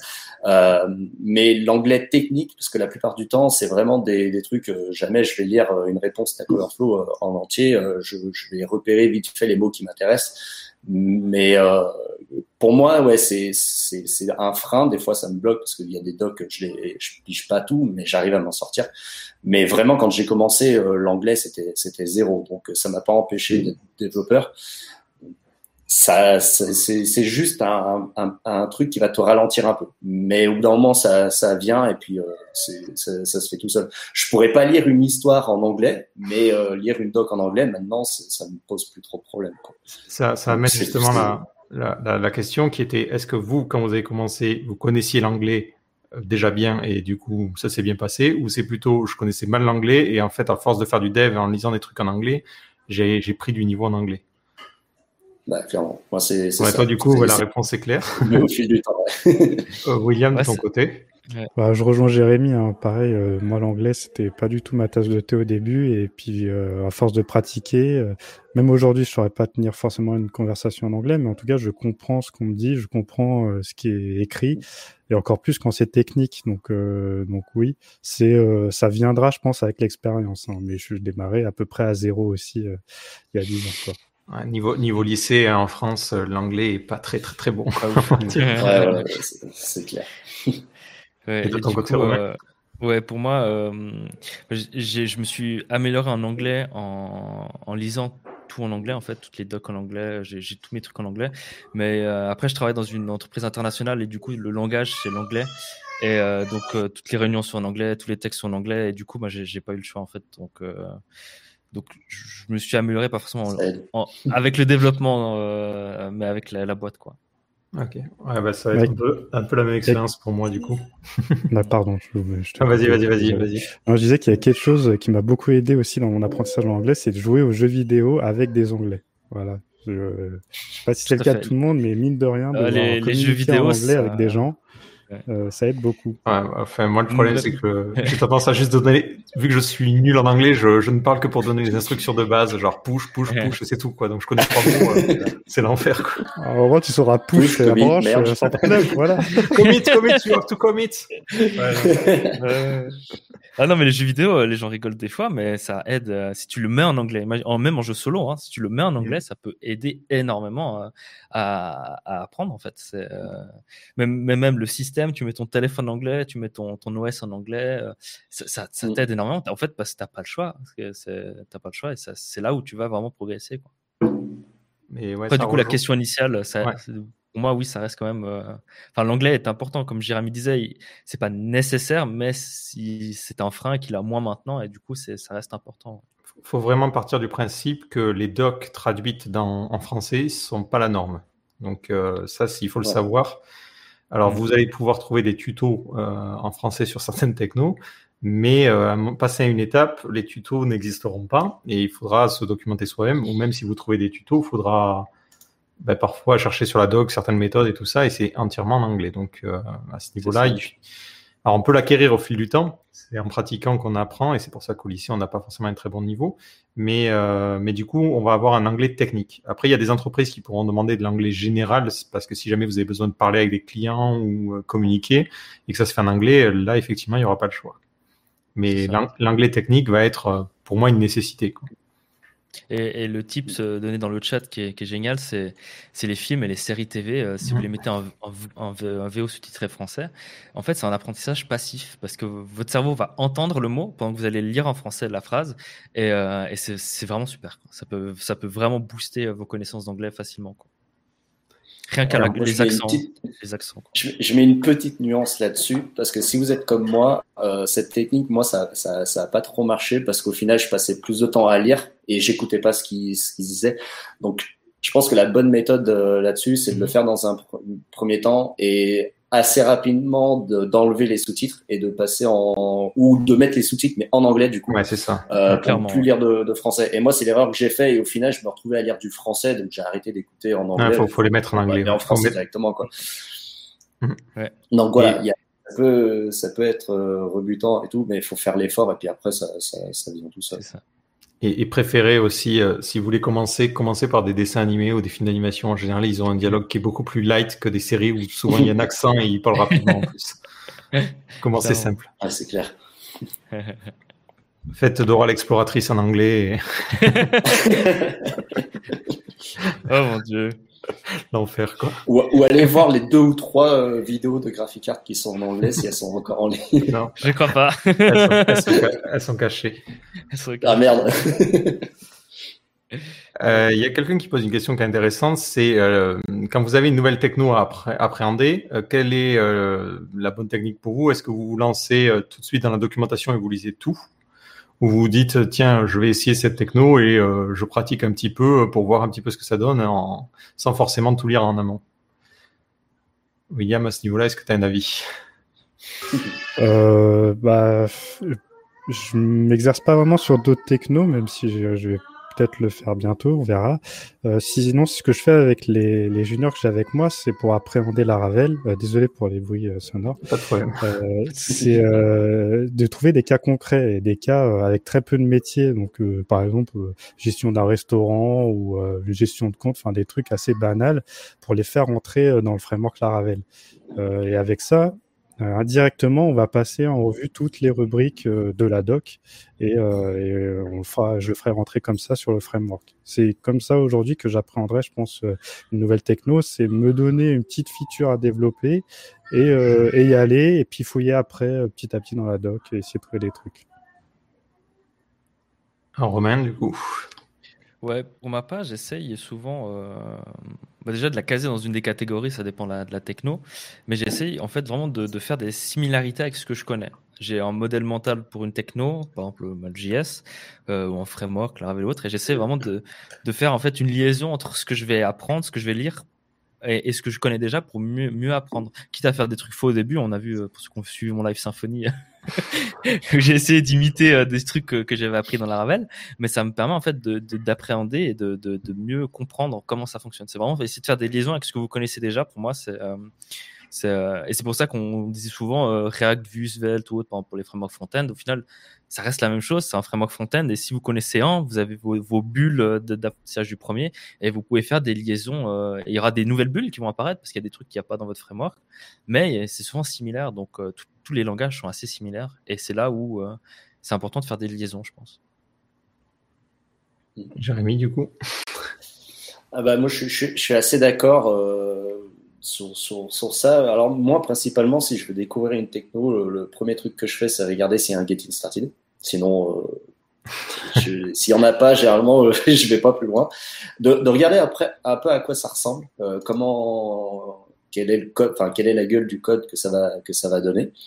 Euh, et après, si ça me plaît bien ou quoi, bah là, je me, généralement, je me dis allez, je me fais une, une to-do, euh, je me fais un mini plug, peu importe, des, des trucs extrêmement basiques euh, pour euh, pour essayer de voir comment comment ça se passe, est-ce qu'il y a des difficultés particulières et tout? Euh, un peu comme fait Graphic Art quand il teste des trucs. Sans vraiment lire la doc, j'essaye par moi-même. Et puis euh, quand je bloque, je vais voir s'il n'y a, pas quelqu'un qui explique comment on fait. Euh, mais voilà, après ça fait très longtemps que j'ai pas que j'ai pas eu l'occasion de faire cet exercice parce que j'ai vraiment à 100% pour le taf. Mais en tout cas, c'est comme ça que je faisais euh, que je faisais jusque là. moi, ouais, c'est vrai que j'avais tendance, ceux qui suivent le live le savent, de, de, de tenter direct en fait, de pratiquer la techno sans forcément l'apprendre correctement. Mais en fait, là où j'apprends, et ça rejoint ce que disait William tout à l'heure, c'est quand j'essaie moi de me dire, tiens, je vais enregistrer et faire un tuto sur cette techno-là. Parce que pour faire euh, pour faire cette vidéo-là, je, je regarde vraiment comment ça fonctionne, j'essaie de voir toutes les méthodes, de trouver ce qui serait intéressant à montrer, trouver des choses qui sont peut-être pas forcément montrées, donc à travers des exemples. Et c'est à travers le, le travail d'explication en fait que je découvre beaucoup de choses. La, et, et, souvent, c'est vrai que j'ai une première vision de la techno qui est pas forcément, c'est vraiment une vision très sommaire. Et ça a été le cas par exemple avec React. J'ai beaucoup plus appris en essayant de faire la formation React que euh, en lisant la doc et en essayant de le pratiquer. J'ai découvert beaucoup de choses par ce biais-là. Clairement. Expliquer quelque chose à quelqu'un, c'est là où on va vraiment le, le plus apprendre, hein, je pense. C'est pour ça que euh, si vous avez envie de vous améliorer, écrire, avoir un blog et, et écrire sur votre parcours, et essayer d'expliquer des choses aux gens, c'est génial. Quoi. Mm. Euh, après, pour, euh, pour revenir sur l'expérience, est-ce que vous vous souvenez à peu près au bout de combien de temps vous vous êtes senti autonome, on va dire? C'est-à-dire que quand on vous donnait un problème, vous n'étiez pas en mode full panique, en mode ah, ça va pas être faisable ou je sais pas comment, comment ça pourrait être fait. Est-ce que ça c'est arrivé assez tôt ou, c'est plus tard ou même carrément bah, c'est toujours pas le cas? Jérémy, si tu veux t'exprimer sur le sujet. Euh, bah, c'est une question qui est très difficile, je trouve, parce que se sentir légitime par rapport à, bah, en tant que développeur, tout simplement, c'est assez, assez dur. Euh, en plus, un coup sur deux, on, passe pour un prétentieux. Mais hum, je pense que, en fait, le, le moment le plus crucial, c'est vraiment la première véritable mission qu'on va faire, le premier projet.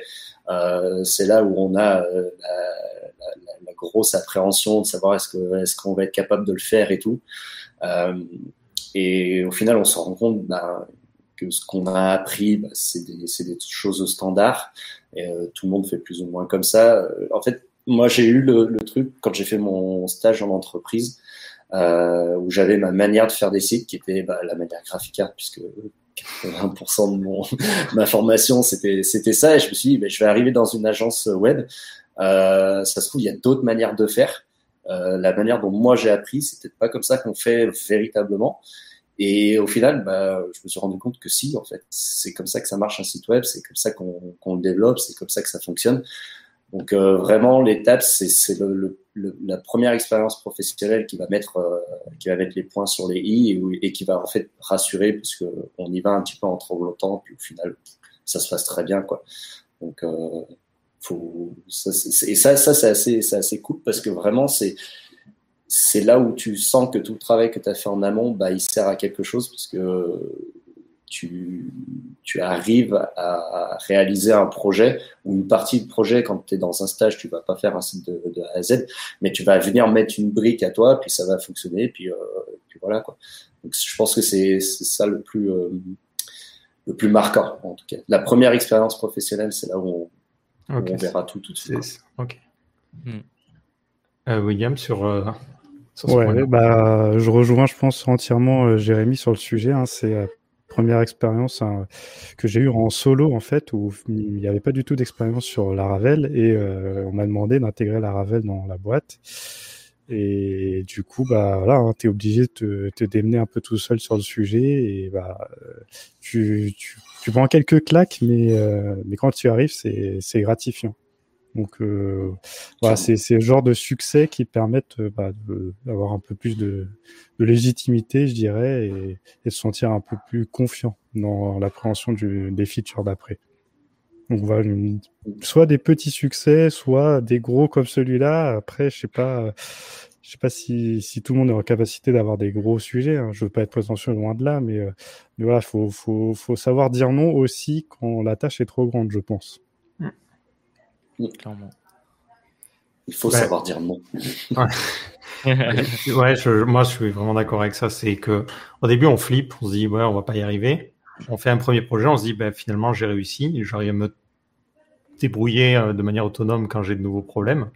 Du coup, bon, peut-être la deuxième fois, ça vous le refait. Vous vous dites, ah, mais au bout d'un moment, vous vous dites, ben non, en fait, euh, quasiment peu importe le problème. Je dis pas qu'on va être capable de tout résoudre, mais au, pire, voilà, je sais que je peux me débrouiller tout seul, apprendre, développer de nouvelles compétences et, me sortir de la situation si, elle vient à se présenter.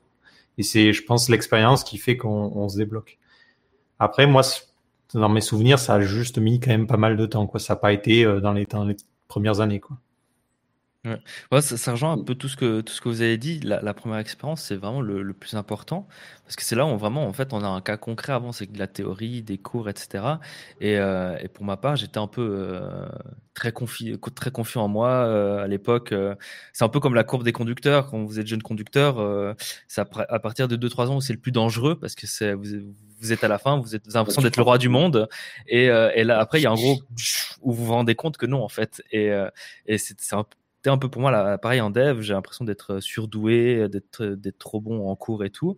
Et là, ça, monte, ça monte, ça monte la confiance. Et puis, bah, il y a un pic qui est la première expérience où on se rend compte que ben c'est pas comme on imaginait. C'est vraiment, euh, enfin, c'est différent quoi. Et c'est à partir, je pense, de deux, trois expériences où là, on peut vraiment euh, on peut moins, mieux appréhender en fait les, les prochaines missions euh, et moins être stressé, etc. Alors, il y a justement une question sur ça, c'est même si vous savez, avec l'expérience, que vous, allez être capable de le faire, avez-vous quand même cette petite appréhension en début de, mission? Ou en début de projet? J'ai répondu tout à l'heure, ouais. Mais je, suis plutôt de son avis. Euh, aujourd'hui, c'est plus de l'excitation, quoi. C'est un, ouais, un nouveau défi à relever. On y va, euh, hmm. on saute les étapes euh, et puis, puis on va y aller. Après, c'est vrai que c'est mm. d'autant plus facile quand tu as une équipe derrière toi ou plusieurs à réfléchir. Exactement. Ouais, c'est exactement ça. En fait, tout dépend si on est salarié ou pas. En tant que salarié, je dirais non, parce qu'il y a une équipe derrière normalement qui nous soutient et qui va avancer avec nous dans, dans, dans la merde, on va dire, si c'est un problème. Tandis qu'on est freelance, en fait, et c'est le problème de beaucoup de freelance, c'est quand on vous dit, bah, super, combien de jours pour cette mission? C'est un truc que tu n'as jamais fait. Tu te dis, bah, je peux très bien passer trois semaines comme trois heures, on, je sais pas, j'ai jamais fait. Et, euh, et euh, bah, je suis pas freelance, du coup, je peux pas trop juger, mais des, petites missions que j'ai fait à côté, euh, il y a quand même le petit stress de se dire, euh, j'ai facturé trois jours, est-ce que je vais en mettre sept, quoi? C'est ça, quoi. C'est aussi l'avantage des, méthodes qui sont utilisées dans les, dans les entreprises. C'est que on vous dit pas, bon ben voilà, on veut coder un site genre le Bon Coin, vous avez un mois, on l'attend à la fin, quoi. Non, c'est découpé en semaines, vous avez des tickets et tout, donc votre portée de, de travail, ça va être assez restreint et du coup ça permet de se dire ça va ça va ça va se faire quoi. C'est c'est quand vous avez une charge de travail qui est énorme d'un coup et ça c'est vrai qu'on peut l'avoir en freelance où là ça fait flipper. Mais c'est si on est au sein d'une équipe, même en freelance au sein d'une équipe, c'est quand même beaucoup plus euh, beaucoup plus gérable. Mais il faut se dire qu'effectivement il y a il y a un moment donné, il faudra pas hésiter à se dire euh, si c'est un projet qui est, qui est trop volumineux, c'est peut-être pas un projet qui est fait pour être fait par une seule personne. C'est ça. Et il faut savoir, dire non. toujours, toujours. toujours savoir du nom.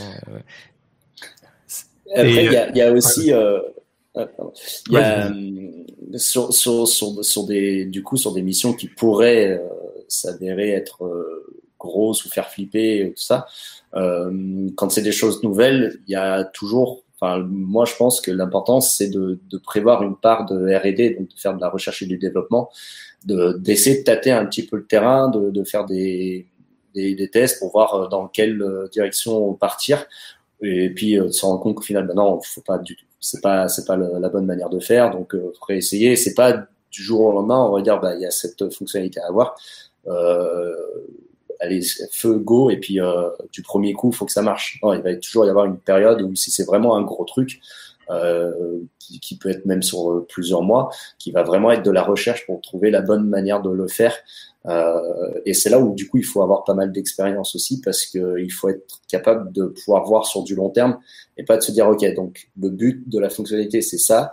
Euh, donc on va essayer de trouver la manière de résoudre ce problème-là. Et une fois que ce sera fait, on est bloqué parce que si le problème il évolue au cours du temps, ce qui arrive dans à 100%, des cas, euh, tu, tu, vas te retrouver bloqué au final. Donc euh, vraiment, il faut vraiment bien prendre le temps en amont de réfléchir à la problématique, aux solutions, à leur euh, évolution possible.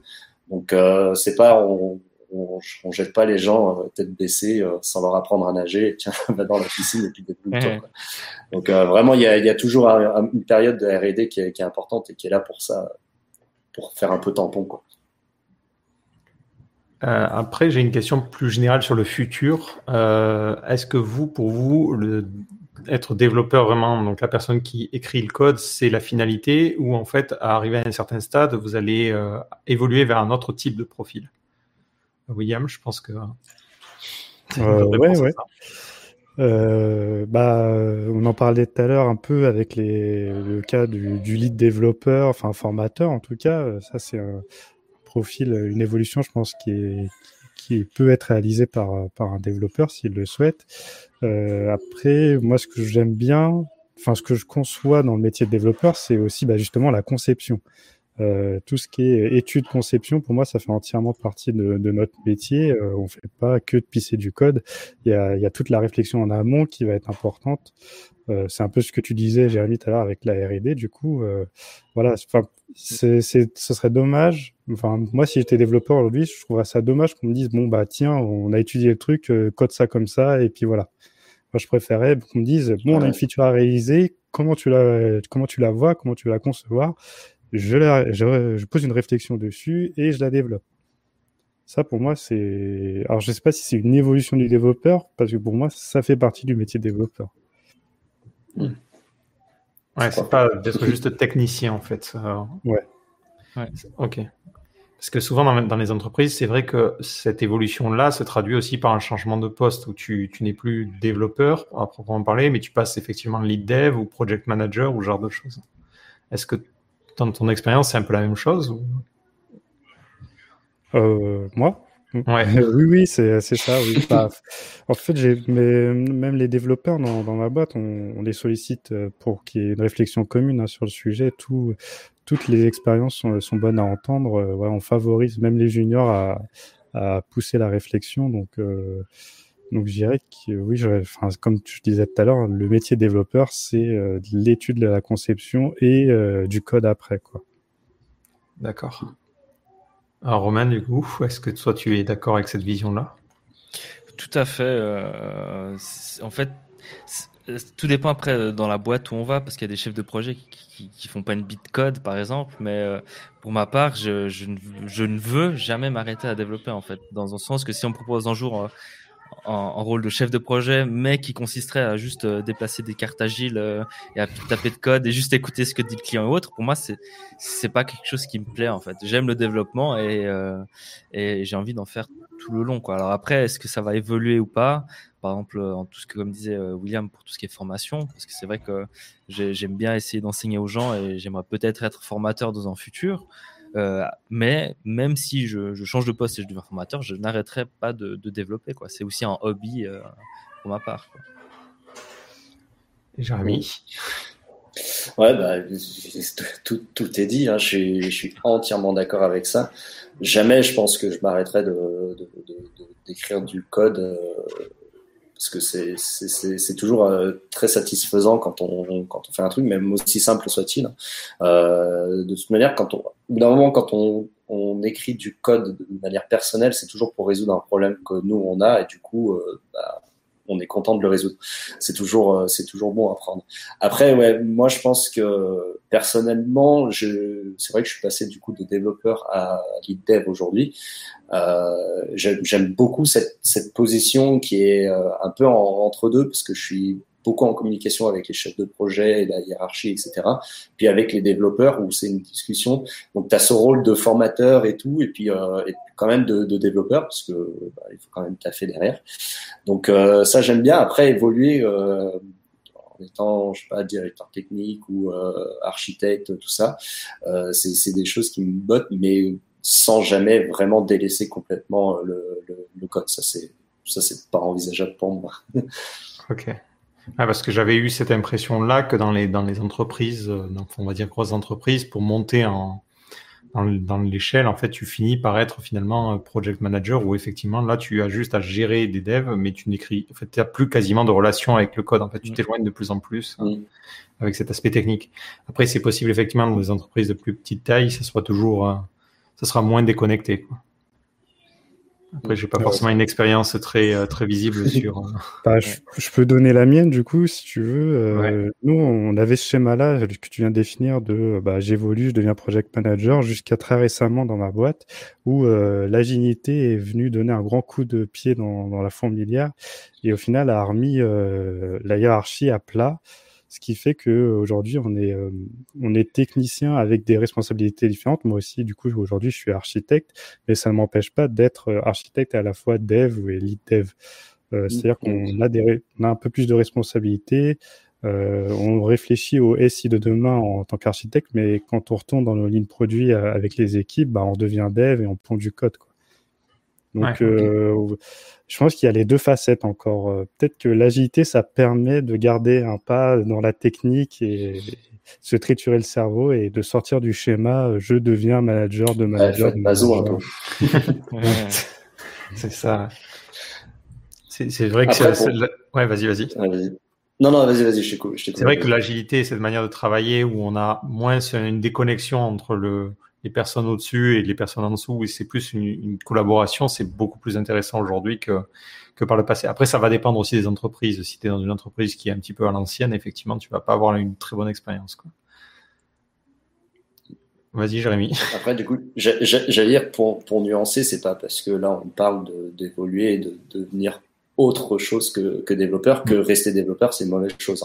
Il hein. euh, y, a, y, a, des gens pour qui euh, être à fond dans, dans, le code et pas du tout avoir à gérer euh, bah, le, le, projet dans sa, dans sa globalité, ou je pense que même du coup là dans si on est intégrateur c'est peut-être même plus probant dans ce dans ce cas-là parce que ça peut être toujours cool de devoir intégrer des designs qui sont de plus en plus originales et de s'éclater là-dessus alors que peut-être côté back-end si on reste vraiment dans des sites classiques au moment on va vite faire la même chose et c'est là où on va avoir envie de, de, de passer à autre chose au final mais euh, mais être juste développeur et vouloir rester développeur, c'est aussi très bien. Je connais des gens comme ça et qui en sont très heureux.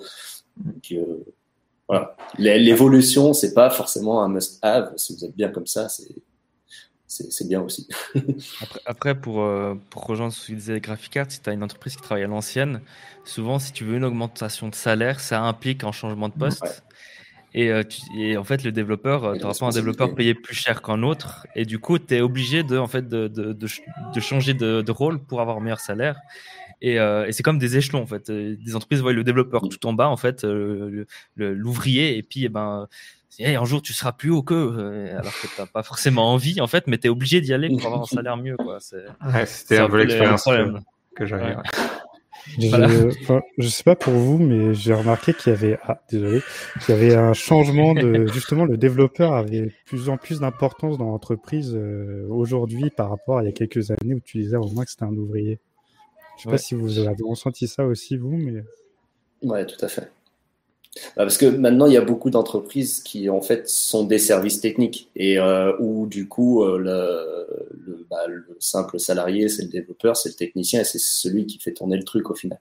Donc, euh, forcément, le, le, développeur, il est monté en grade euh, un peu un peu tout seul parce que, effectivement, la société aujourd'hui évolue évolue comme ça et la majorité des entreprises, c'est des, des entreprises techniques euh, qui ont besoin de développeurs. Donc forcément, ça, ça fait monter euh, le développeur en grade.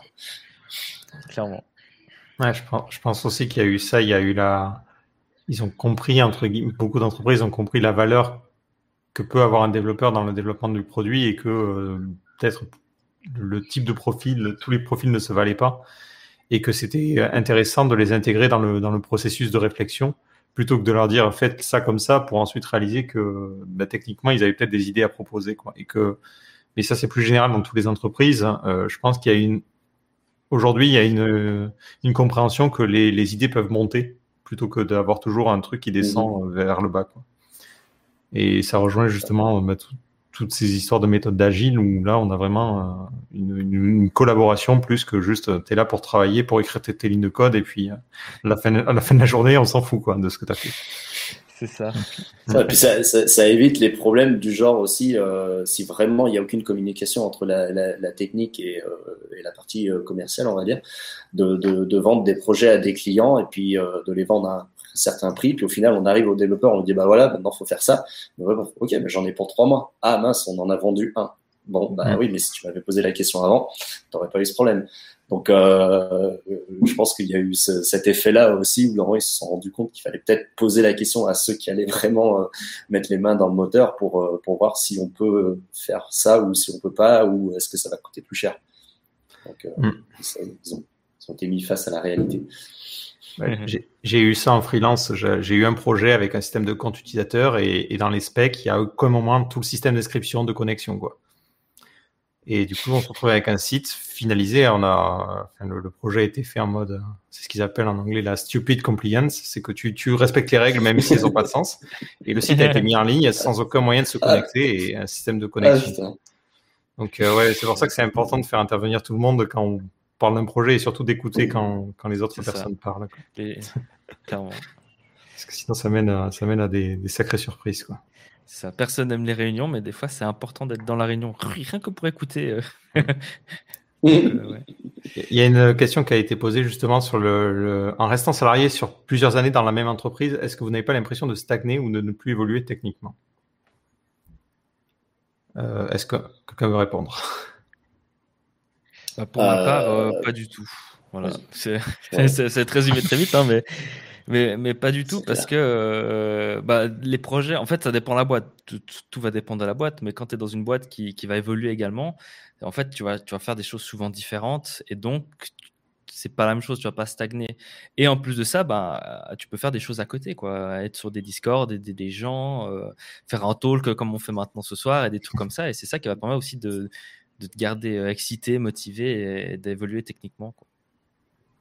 Ouais, faut, faut faire. Ça rejoint un peu ce que je, on disait sur les, types d'entreprises. Il y a malheureusement des entreprises qui vont vous voir juste comme quelqu'un qui va écrire du code et qui vont vous envoyer toujours la même chose à faire. Et ça va vous lessiver. Et ça, effectivement, ça va être inintéressant. Mais tu peux être dans une entreprise où le projet se renouvelle, il y a de nouvelles problématiques et, c'est tout aussi intéressant que de changer d'entreprise tous les trois mois. Donc euh, c'est pas. Peux toujours être dans une même entreprise, mais faire des choses toujours intéressantes. C'est sûr que si l'entreprise te le permet, euh, oui, euh, n'hésitez pas, hein, allez-y, euh, lancez-vous, apprenez de nouvelles choses et comme ça, ça vous permettra, mine de rien, d'évoluer en compétences. Quoi. Désolé, il y a le troupeau. Qui... On le voit, on le voit. voilà. ça s'entraîne, ça. Ça, ça, s'entraîne. Eh, notre... non, il veut partir. Il, il, a une... il, a un avis sur la question Peut-être. quelques années, ça maîtrise déjà les téléphones, des trucs comme ça. Bon, ah, Un futur euh, ah Ça me fait penser à ce que tu disais, Romain. Ouais, exactement. Euh, tout à l'heure, euh, effectivement, on peut faire aussi des choses à côté de notre travail, euh, notamment être formateur. J'ai exercé ça bah, pour la première fois au mois de janvier. Et, et puis voilà, bah, mine de rien, ça fait une expérience professionnelle en plus et une expérience avec des étudiants donc que j'ai trouvé très très enrichissante, mais très très épuisante mine de rien par rapport à mon métier de, développeur tous les jours. Euh, c'est pas si facile que ça d'être formateur. Il faut, faut, de la ressource. Et le contact euh, social, euh, ça pèse. c'est ça. Donc saisissez les opportunités. Hein, c'est ce que je vous, arrive, je vous invite à faire et aussi. Ouais, non, clairement. Et puis, alors, le problème d'être formateur, euh, enfin, d'essayer d'expliquer quelque chose à quelqu'un, c'est que souvent, euh, on le fait sur des choses qu'on connaît bien et euh, qui nous semblent logiques pour nous. Et du coup, de faire l'exercice, de dire, bon, la personne qu'on a en face n'a pas la même logique ou n'a pas les mêmes connaissances, les bases, etc., ne, ne, fait pas les mêmes chemins de réflexion, c'est extrêmement difficile et, euh, et, moi ça m'est arrivé aussi pendant mes études où il y avait un, système de, de, mentorat. On pouvait dire euh, s'il y avait des élèves qui étaient plus en difficulté, euh, bah, ceux qui étaient un peu plus forts pouvaient les, les aider. Et euh, je me retrouvais à expliquer des, bah, le, MVC par exemple euh, à des gens qui n'y connaissaient rien. Et pour moi c'était c'était logique et je l'expliquais pas bien en fait. Euh, niveau pédagogie c'était c'était zéro parce que dans ma tête il y avait tu omets obligatoirement des, des, mmh. informations qui pour toi te semblent complètement évidentes, alors que mmh. pas du tout en fait. Donc euh, ouais, rien que ça, c'est moi je dis chapeau à tous ceux qui font des tutos, à ceux qui font de la formation, même même professeurs. Hein. C'est il y a, y, a, y, a, y a une maîtrise logique et mentale à faire qui est, qui est assez, assez compliquée, qui n'est pas donnée à tout le monde pour le coup. Euh, un, autre point aussi, c'est qu'on dit souvent que pour être un bon développeur, il faut être passionné. Et on sous-entend aussi qu'il faut du coup travailler euh, soir et week-end, euh, continuer à faire du dev. est-ce que, d'après vous, c'est votre expérience déjà? Et est-ce que vous pensez que c'est nécessaire ou vous pensez que c'est... On peut tout à fait se contenter, entre guillemets, de, de ce qu'on fait dans l'entreprise et c'est suffisant? Romain, c'est un avis dessus? Alors, pour, répondre pour, moi, je suis un passionné mais je pense que euh, ce n'est pas nécessaire. Après, il faut faire la différence entre le type qui le fait juste pour la thune et qui l'a juste aucun intérêt au code en fait. Lui, par contre, il faut peut-être qu'il change de travail, sinon on va faire un burn-out.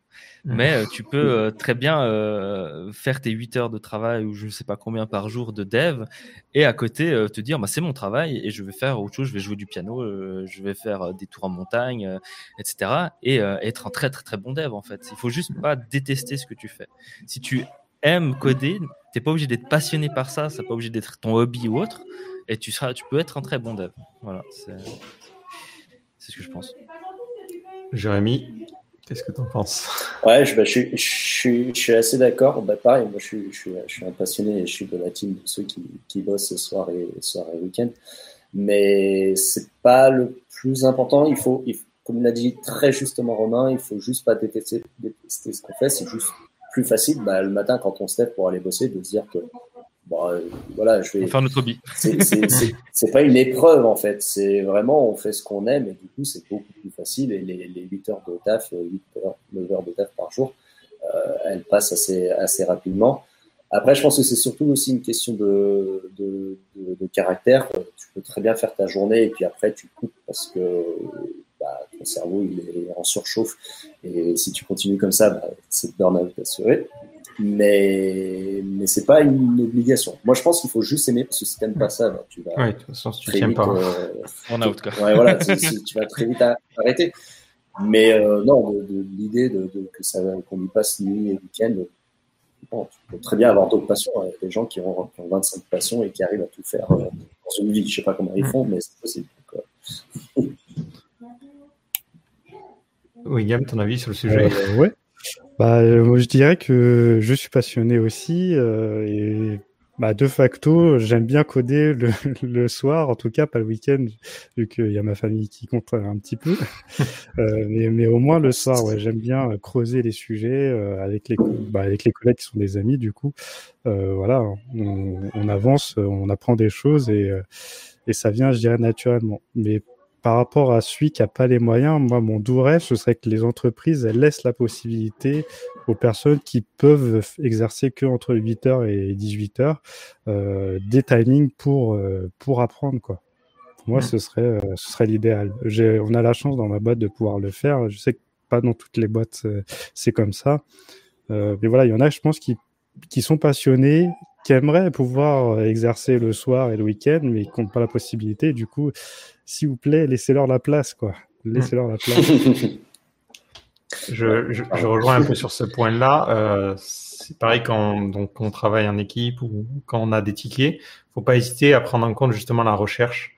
Par exemple, euh, on vous demande de créer un, un, formulaire, on va dire avec React. Euh, c'est peut-être la première fois que vous le faites pour pour ce, cette tâche-là. Ben, c'est dans les horaires de l'entreprise, vous allez vous dire bon ben aujourd'hui, je vais tester peut-être plusieurs librairies je vais faire un peu de, veille, regarder ce qui est dispo, les tester, voir un petit peu ce qui convient et apprendre aussi. Euh, je pense qu'il y a un, un, biais qui est qui est assez logique, c'est que les gens que vous allez regarder, trouver sur Internet qui parlent de dev, c'est des gens qui sont vraiment passionnés, qui en parlent en dehors des horaires et qui euh, justement vont travailler et faire du dev en dehors parce que le dev, au-delà d'être un métier, c'est aussi un hobby. Donc ça, moi, je prends du plaisir bah, de temps en temps le soir, enfin de temps en temps tous les soirs, tous les soirs à galérer sur le problème. C'est parce que j'aime ça, comme quelqu'un d'autre aimerait euh, faire euh, faire une autre activité. Je pense que si vous êtes vous n'êtes pas obligé d'avoir cette passion à ce point-là, c'est-à-dire que vous n'êtes pas obligé de faire du dev votre hobby. Vous pouvez euh, vous éclater en journée et vous dire bon ben le soir, moi c'est autre chose, je déconnecte de, de ce que j'ai fait en journée et euh, ça va pas pour autant faire de vous un, un, plus mauvais dev parce que vous aurez fait moins de veille que les autres. Pour moi, la, la veille, elle est faite dans le temps de l'entreprise. Alors effectivement, vous n'allez pas avoir des horaires qui vont forcément être dédiés à ça, même si effectivement, je pense que ça devrait être intégré. Il y a certaines entreprises qui vous donnent une demi-journée en général le vendredi pour pouvoir euh, expérimenter et euh, ça c'est cool. Mais au pire, vous allez faire cette, ce travail de veille dans, dans, les horaires en expérimentant des choses et en découvrant des, des technologies. Mais faites attention vraiment à, à ce fait-là que les gens que vous allez voir sur Internet, c'est des gens qui ont ça en hobby. Quoi. Donc euh, ça ne veut pas dire que vous, vous allez devoir euh, sacrifier votre vie absolument et, et travailler H24 dans le dev pour être un, un dev compétent. Quoi. Puis il y a des gens qui ont juste simplement besoin de souffler aussi. Hein. Euh, le, le, repos, c'est c'est ah, essentiel. C'est pour ça qu'on dort. Hein. sinon, la nuit n'existerait pas. Mais ouais, ouais, il faut, il faut, en fait, il faut réussir à s'aérer le cerveau euh, il y en a qui le font euh, bah, en refaisant du code, mais en faisant autre chose que ce qui est fait pendant pendant la journée, en testant des nouvelles techno et tout. Ça permet juste de penser à autre chose, même si ça reste du code, mais c'est pas le code du boulot, quoi. C'est vraiment un truc. Et puis sur le fait, c'est par plaisir. Donc euh, puis c'est souvent une autre manière de se détendre si, tu es sur un problème particulier, tu, ne vois le problème que d'un certain côté. Donc, des fois, il ne faut pas hésiter à marquer une pause, euh, à faire autre chose. Et euh, quand tu vas revenir dessus, tu vas revenir avec un, esprit complètement différent et, ça va te permettre de débloquer des situations que tu n'aurais pas pu. Et pour rejoindre ce que tu disais, il faut faire aussi très attention euh, au burn-out et au moment où c'est très vite tentant de se dire allez, je donne tout pour un projet. Il faut faire très attention aussi parce que certaines entreprises le font volontairement ou involontairement en te mettant de la pression ou pas, et, tu, finis à travailler le soir pour le projet de l'entreprise en disant ah, il faut à tout prix que je finisse à ce moment-là. Euh, le truc, c'est très rapidement, ça pèse beaucoup sur le moral, et si tu fais pas attention, tu peux atteindre un point de rupture. Et le problème de ce point de rupture, c'est qu'une fois qu'il est atteint, en fait, tu vas plus du tout avoir envie de dev plus généralement. Et c'est quelque chose qui est assez difficile. Et là, le, ton boulot devient encore plus difficile. Et c'est une boucle qui n'est pas vertueuse du tout. Et c'est vraiment, vraiment galère. Donc, faites, soyez à l'écoute quand même de, de, de, votre ressenti. Et si à un moment donné, vous vous dites, bon, ben là, là j'en ai marre ou j'en ai trop, faites attention à pas, voilà, à pas travailler H24 euh, euh, mm. sur un projet. Dites-vous que lorsque vous sortez des horaires de l'entreprise, il n'est pas attendu de vous que vous continuez à avancer sur le projet. Si une entreprise vous demande ça, c'est pas une bonne chose. Et euh, dites-vous, bah, tant pis, j'ai pas fini un truc ce soir, bah, je le finirai demain. Quoi. Ça, c'est... Souvent, on a tendance à, ah ouais, non, je veux à tout prix finir, je veux à tout prix finir le truc, mais non. Quand, c'est... Quand vous coupez, vous coupez. Quoi. Ça, c'est important. C'est ça. Quand c'est plus l'heure, c'est plus l'heure. Je pense que Jérémy, il a bien résumé le truc. Hein. Le mot-clé, c'est plaisir. À partir du moment où on prend plus de plaisir, je pense que c'est le moment où il faut couper, passer à autre chose. Quoi. Clairement. Clairement. Euh, je pense qu'on a fait pas mal le tour des questions. Je ne sais pas si vous avez d'autres d'autres remarques à, à, donner en plus sur euh, ben finalement qu'est-ce qu'un bon développeur et quand est-ce qu'on se dit que c'est bon. Euh, sinon, si vous avez des choses pour conclure entre guillemets sur euh, qu'est-ce que quel, quel, conseil vous auriez à donner à des, à des personnes qui veulent se lancer dans le domaine ou qui sont en phase d'apprentissage? moi, j'avais encore une anecdote, si je peux me permettre. Euh, du coup, euh, une grosse claque que j'ai pris il y a pas si longtemps que ça, bah, toujours avec Adwin qui était dans le chat tout à l'heure, c'est notre première euh, premier voyage vers Paris pour aller au. Oui, c'est ça, des copains.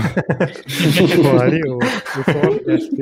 Euh, le forum PHP, pour ceux qui ne savent pas, c'est euh, bah, deux jours de conférences organisées par la FUP. La FUP, c'est l'Association française des utilisateurs de PHP euh, sur Paris. C'est à l'automne. Et euh, donc on y est allé euh, en plein de plein de, de, confiance en nous, etc. Et on est ressorti de, de, la conférence en se disant bon alors comment on fait pour ouvrir un kebab et arrêter d'être développeur? C'est la dernière grosse claque que j'ai pris euh, en tant que dev. voilà, c'était me confronter au final à, à, la communauté et à des gens, des gens d'expérience, des gens qui je trouvais très impressionnants du coup de mon point de vue, or que j'avais déjà 8 ans de background derrière moi. Quoi. Donc, euh, si j'ai quelque chose à vous conseiller, euh, allez-y, confrontez-vous à la communauté, vous, vous en sortirez grandi. Un peu comme eux. les c'est ça, les, fameux juniors que tu formes en fait. Elle est là, son équipe. Bon, les gars, faux dev, allez-y là. Hein Vous avez des charges Faut livrer demain. là. ouais, c'est ça. Ouais, il faut, il faut toujours se dire qu'il y aura toujours quelqu'un meilleur que nous et il faut pas que ça nous descende, il faut plutôt que ça nous pousse à essayer d'être d'être nous-mêmes meilleurs sans que ça nous démotive. Quoi. Et, ça, c'est sûr, il y, aura, toujours des gens euh, surdoués. Hein. Enfin, c'est pas pour rien qu'il y ait eu des Einstein ou des trucs comme ça, c'est des génies et, et c'est pas pour autant que nous, on est mauvais euh, ou autre. Quoi. Donc il faut pas vraiment. Euh, c'est un truc qui est très important, c'est pas prendre les choses personnellement. Et on le remarque aussi dans l'open source. Hein. Par exemple, Taylor Otwell, le créateur de Laravel, il en prend plein la gueule tous les jours sur, euh, sur euh, Reddit, par exemple, hein, la communauté de l'enfer, parce que voilà, son code est pas solide. Hein, pour revenir sur le design pattern ou je sais pas quoi, truc muche, euh, il se fait insulter et tout. Mais il faut pas. Il faut vraiment, en fait, je pense, avoir une une certaine, un certain esprit où tu, tu, tu, sors de tout ça en fait et être content de toi, être confiant en toi, être content de ce que tu fais. Je pense que c'est une grosse étape pour, pour, pour bien avancer. Quoi. Ouais, des succès, toujours des petits succès. Exactement, il n'y a pas d'échec, que des petits succès. c'est ça.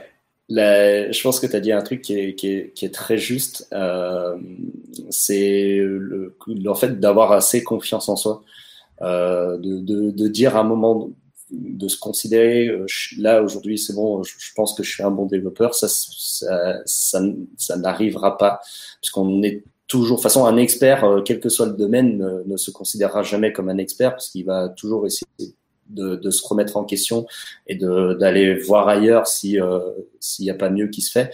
Euh, et ça, c'est la, la, la, la, première chose.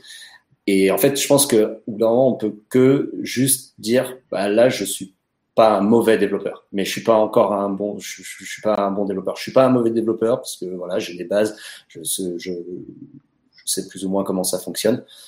Euh, et après, pour répondre à la deuxième question, si on a des conseils à donner, moi j'en ai un, c'est de pas lâcher. Euh, vraiment, quand il y a des difficultés qui, qui arrivent, bah, faut, faut pousser le truc. Et il faut bien savoir une chose, que c'est que si vous n'avez pas de problème, c'est que vous n'apprenez rien. Donc, mm. si vous avez des problèmes, c'est que vous êtes en train d'apprendre un truc. Donc euh, vraiment ceux qui ceux, ceux, qui s'arrêtent devant des, des, des, erreurs et qui bloquent et qui disent j'y arriverai jamais. Non, c'est justement là qu'il faut euh, qu'il faut cogner et aller dans foncer foncer dans le mur. Moi c'est c'est un truc que je répète tout le temps et j'ai vraiment l'impression de ratoter mais vraiment si vous n'avez pas de problème, c'est que vous êtes en, vous n'apprenez rien. Donc il faut avoir des problèmes. on apprend par l'échec, comme on dit. Voilà, c'est ça. C'est c'est une règle essentielle, ouais. Ouais, je, je, rejoins sur ce point et, et c'est ce qu'on a dit quand même depuis le début, c'est vraiment qu'on continue à apprendre, on a toujours franchi des paliers et même aujourd'hui, on a, on, on, enfin, moi je continue toujours à apprendre de nouvelles choses et et il faut, enfin, il n'y a pas vraiment une étape où tu te dis c'est bon, euh, c'est fait, euh, hop, j'ai j'atteins le j'atteins le top et, et c'est plié quoi. Donc euh, être développeur, c'est être capable de résoudre des problématiques données et on va tout au long de notre euh, expérience de développement euh, ben, rencontrer de nouvelles problématiques. Donc c'est c'est bien comprendre ça. L'objectif c'est pas euh, genre je maîtrise tel langage, c'est bon, je suis c'est fini. Non, ce qu'on attend de, de, la personne, c'est justement cette capacité à, résoudre des problématiques et, à les résoudre de mieux en mieux, de manière la plus efficace et la plus rapide euh, possible. Et, et, et, bien aussi, quoi. pas juste rapide. Mais euh, et effectivement, pas hésiter à, à faire partie de, de, des communautés. À, voilà, les, les, trucs comme la FUB, ça va être un peu difficile vu la période, mais euh, ne pas hésiter à participer à des meet-up. Euh, je crois qu'ils en font d'ailleurs des online. Oui, ils font. Alors, le forum PHP l'année dernière a eu lieu en ligne. D'ailleurs, il était gratuit, euh, ce qu'ils avaient prévu de le faire euh, toujours au Marriott, mais mais ils n'ont pas pu à cause du Covid. Ils l'ont fait gratuit. Ils ont d'ailleurs mis en place un, un truc en ligne, euh, je sais plus, enfin on pouvait se déplacer dans des pièces et tout ça, parler avec des gens, ça faisait un peu conférence, c'était cool. Et il y a quand même la Field Day qui va avoir lieu en ligne aussi dans un mois, je crois, fin mai. Euh, Voilà, avec des conférences. Euh, le tarif est pas très élevé, encore une fois, parce que c'est en ligne. Mais euh, voilà, tout ça, c'est des expériences euh, qui sont bonnes à prendre si vous avez l'occasion. Ah, clairement, faut pas hésiter. Ah, Perdez-vous sur Twitch aussi. Euh, mm. la catégorie sciences et techno, euh, de, de, temps en temps, euh, on voit, on voit pas forcément que des, que des bonnes choses, mais euh, moi, c'est ceux qui sont dans le chat le savent certainement, mais je passe, j'ai très souvent le live de Graphic Art en, en fond euh, pour la simple et bonne raison qu'il y a quasiment à tous les lives, il y a un truc à prendre, un, tips. Euh, je crois que le dernier, c'était le, fameux truc avec le, le width, euh, qui résout je sais plus quel problème. Tu vois, c'est des, trucs cons, mais euh, si tu fais pas l'effort d'aller voir ce que font les autres, bah tu le sauras jamais. Et puis alors ça, je je sais même pas comment tu as fait pour trouver la solution à ce à ce bug là, mais c'est à mon avis des trucs que tu trouveras pas facilement, même si tu fais les meilleures recherches du monde. Donc il y a vraiment allez voir des gens, allez voir ce qu'ils font et prenez tout ce que vous pouvez prendre, euh, des, des petits tips, des, des, mm. trucs comme ça, ça, ça arrive à n'importe quel moment et ça coûte rien, vraiment. C'est vous mettez ça en fond, euh, un casque sur l'oreille et puis ça empêche pas de bosser. Euh, il y a toujours des trucs, euh, des, des, petits trucs à prendre. Donc Franco, faut, faut y aller quoi. Il faut pas hésiter aussi à, nous, à soi-même streamer. C'est aussi un grand point. c'est toujours sympa d'avoir 10 personnes qui commentent et qui codent avec toi en soi. Euh, si dégomme, c'est pas drôle, bien évidemment. Mais, en général, sur, sont, Twitch, ils sont, bienveillants quand même. S'ils sont sympas, euh, c'est vraiment cool en fait. Des fois, j'ai zéro motif à coder et je fais un stream et je code pas pendant 4 heures parce que je fais que parler, mais au moins c'est ouais, sympa. Si, si, vous streamez pour être productif, c'est pas la meilleure idée. Ouais, c'est pas ouf. Ça, ça c'est pas ouf. Parce que ça rejoint ce qu'on disait tout à l'heure, c'est que le dev, il faut quand même de la réflexion et c'est vrai que c'est difficile de réfléchir en même temps qu'on lit un chat. c'est pas évident. Mais les échanges sont toujours super intéressants. Hmm. La dernière fois, on a terminé à je sais pas quelle heure avec, euh, avec Brandon à parler euh, des, des, des problèmes qu'on peut avoir euh, ouais, sur, sur, sur l'auto-entreprise. Donc même si du coup le chat, est, enfin le, le, le live n'est pas productif, la, discussion est toujours très intéressante, je trouve. Donc dans tous les cas, de toute façon c'est que bénéfique. Hmm. Vous ne perdrez pas de temps à faire ça. Ok. D'autres derniers, des derniers points ou? Moi, c'est bon, je crois que c'est bon. J'ai fait le tour. Ben, je, je vous remercie tous d'être venus. Merci à vous. Bah, merci à toi. Plaisir. Merci pour l'invitation. Ouais, il n'y a pas de souci. bon, C'était la première fois qu'on tentait ce format. Euh, J'espère que ça s'est bien passé. euh, et euh, bah, du coup, je dis à la, à la prochaine à tout le monde. Donc, euh, normalement, nous, on est assez souvent sur les chats, les chats audio de Discord euh, de, bah, de Graphic justement. Donc, n'hésitez pas à faire un tour en journée. Euh, en général, on attend qu'il y ait une personne qui se connecte et puis dès qu'on envoie une, boum, boum, boum, il y a plein de personnes qui arrivent. Salut, ça. faut être, faut être le premier à s'y connecter, quoi. Euh, et, et ben, sinon, on retentera l'expérience, je pense, jeudi prochain avec un autre sujet. donc, on verra, on verra comment ça, ça, s'est passé et, et, je vous dis à tous à la prochaine. Ciao. Ciao. Ciao. Ciao. Merci le chat. Merci beaucoup.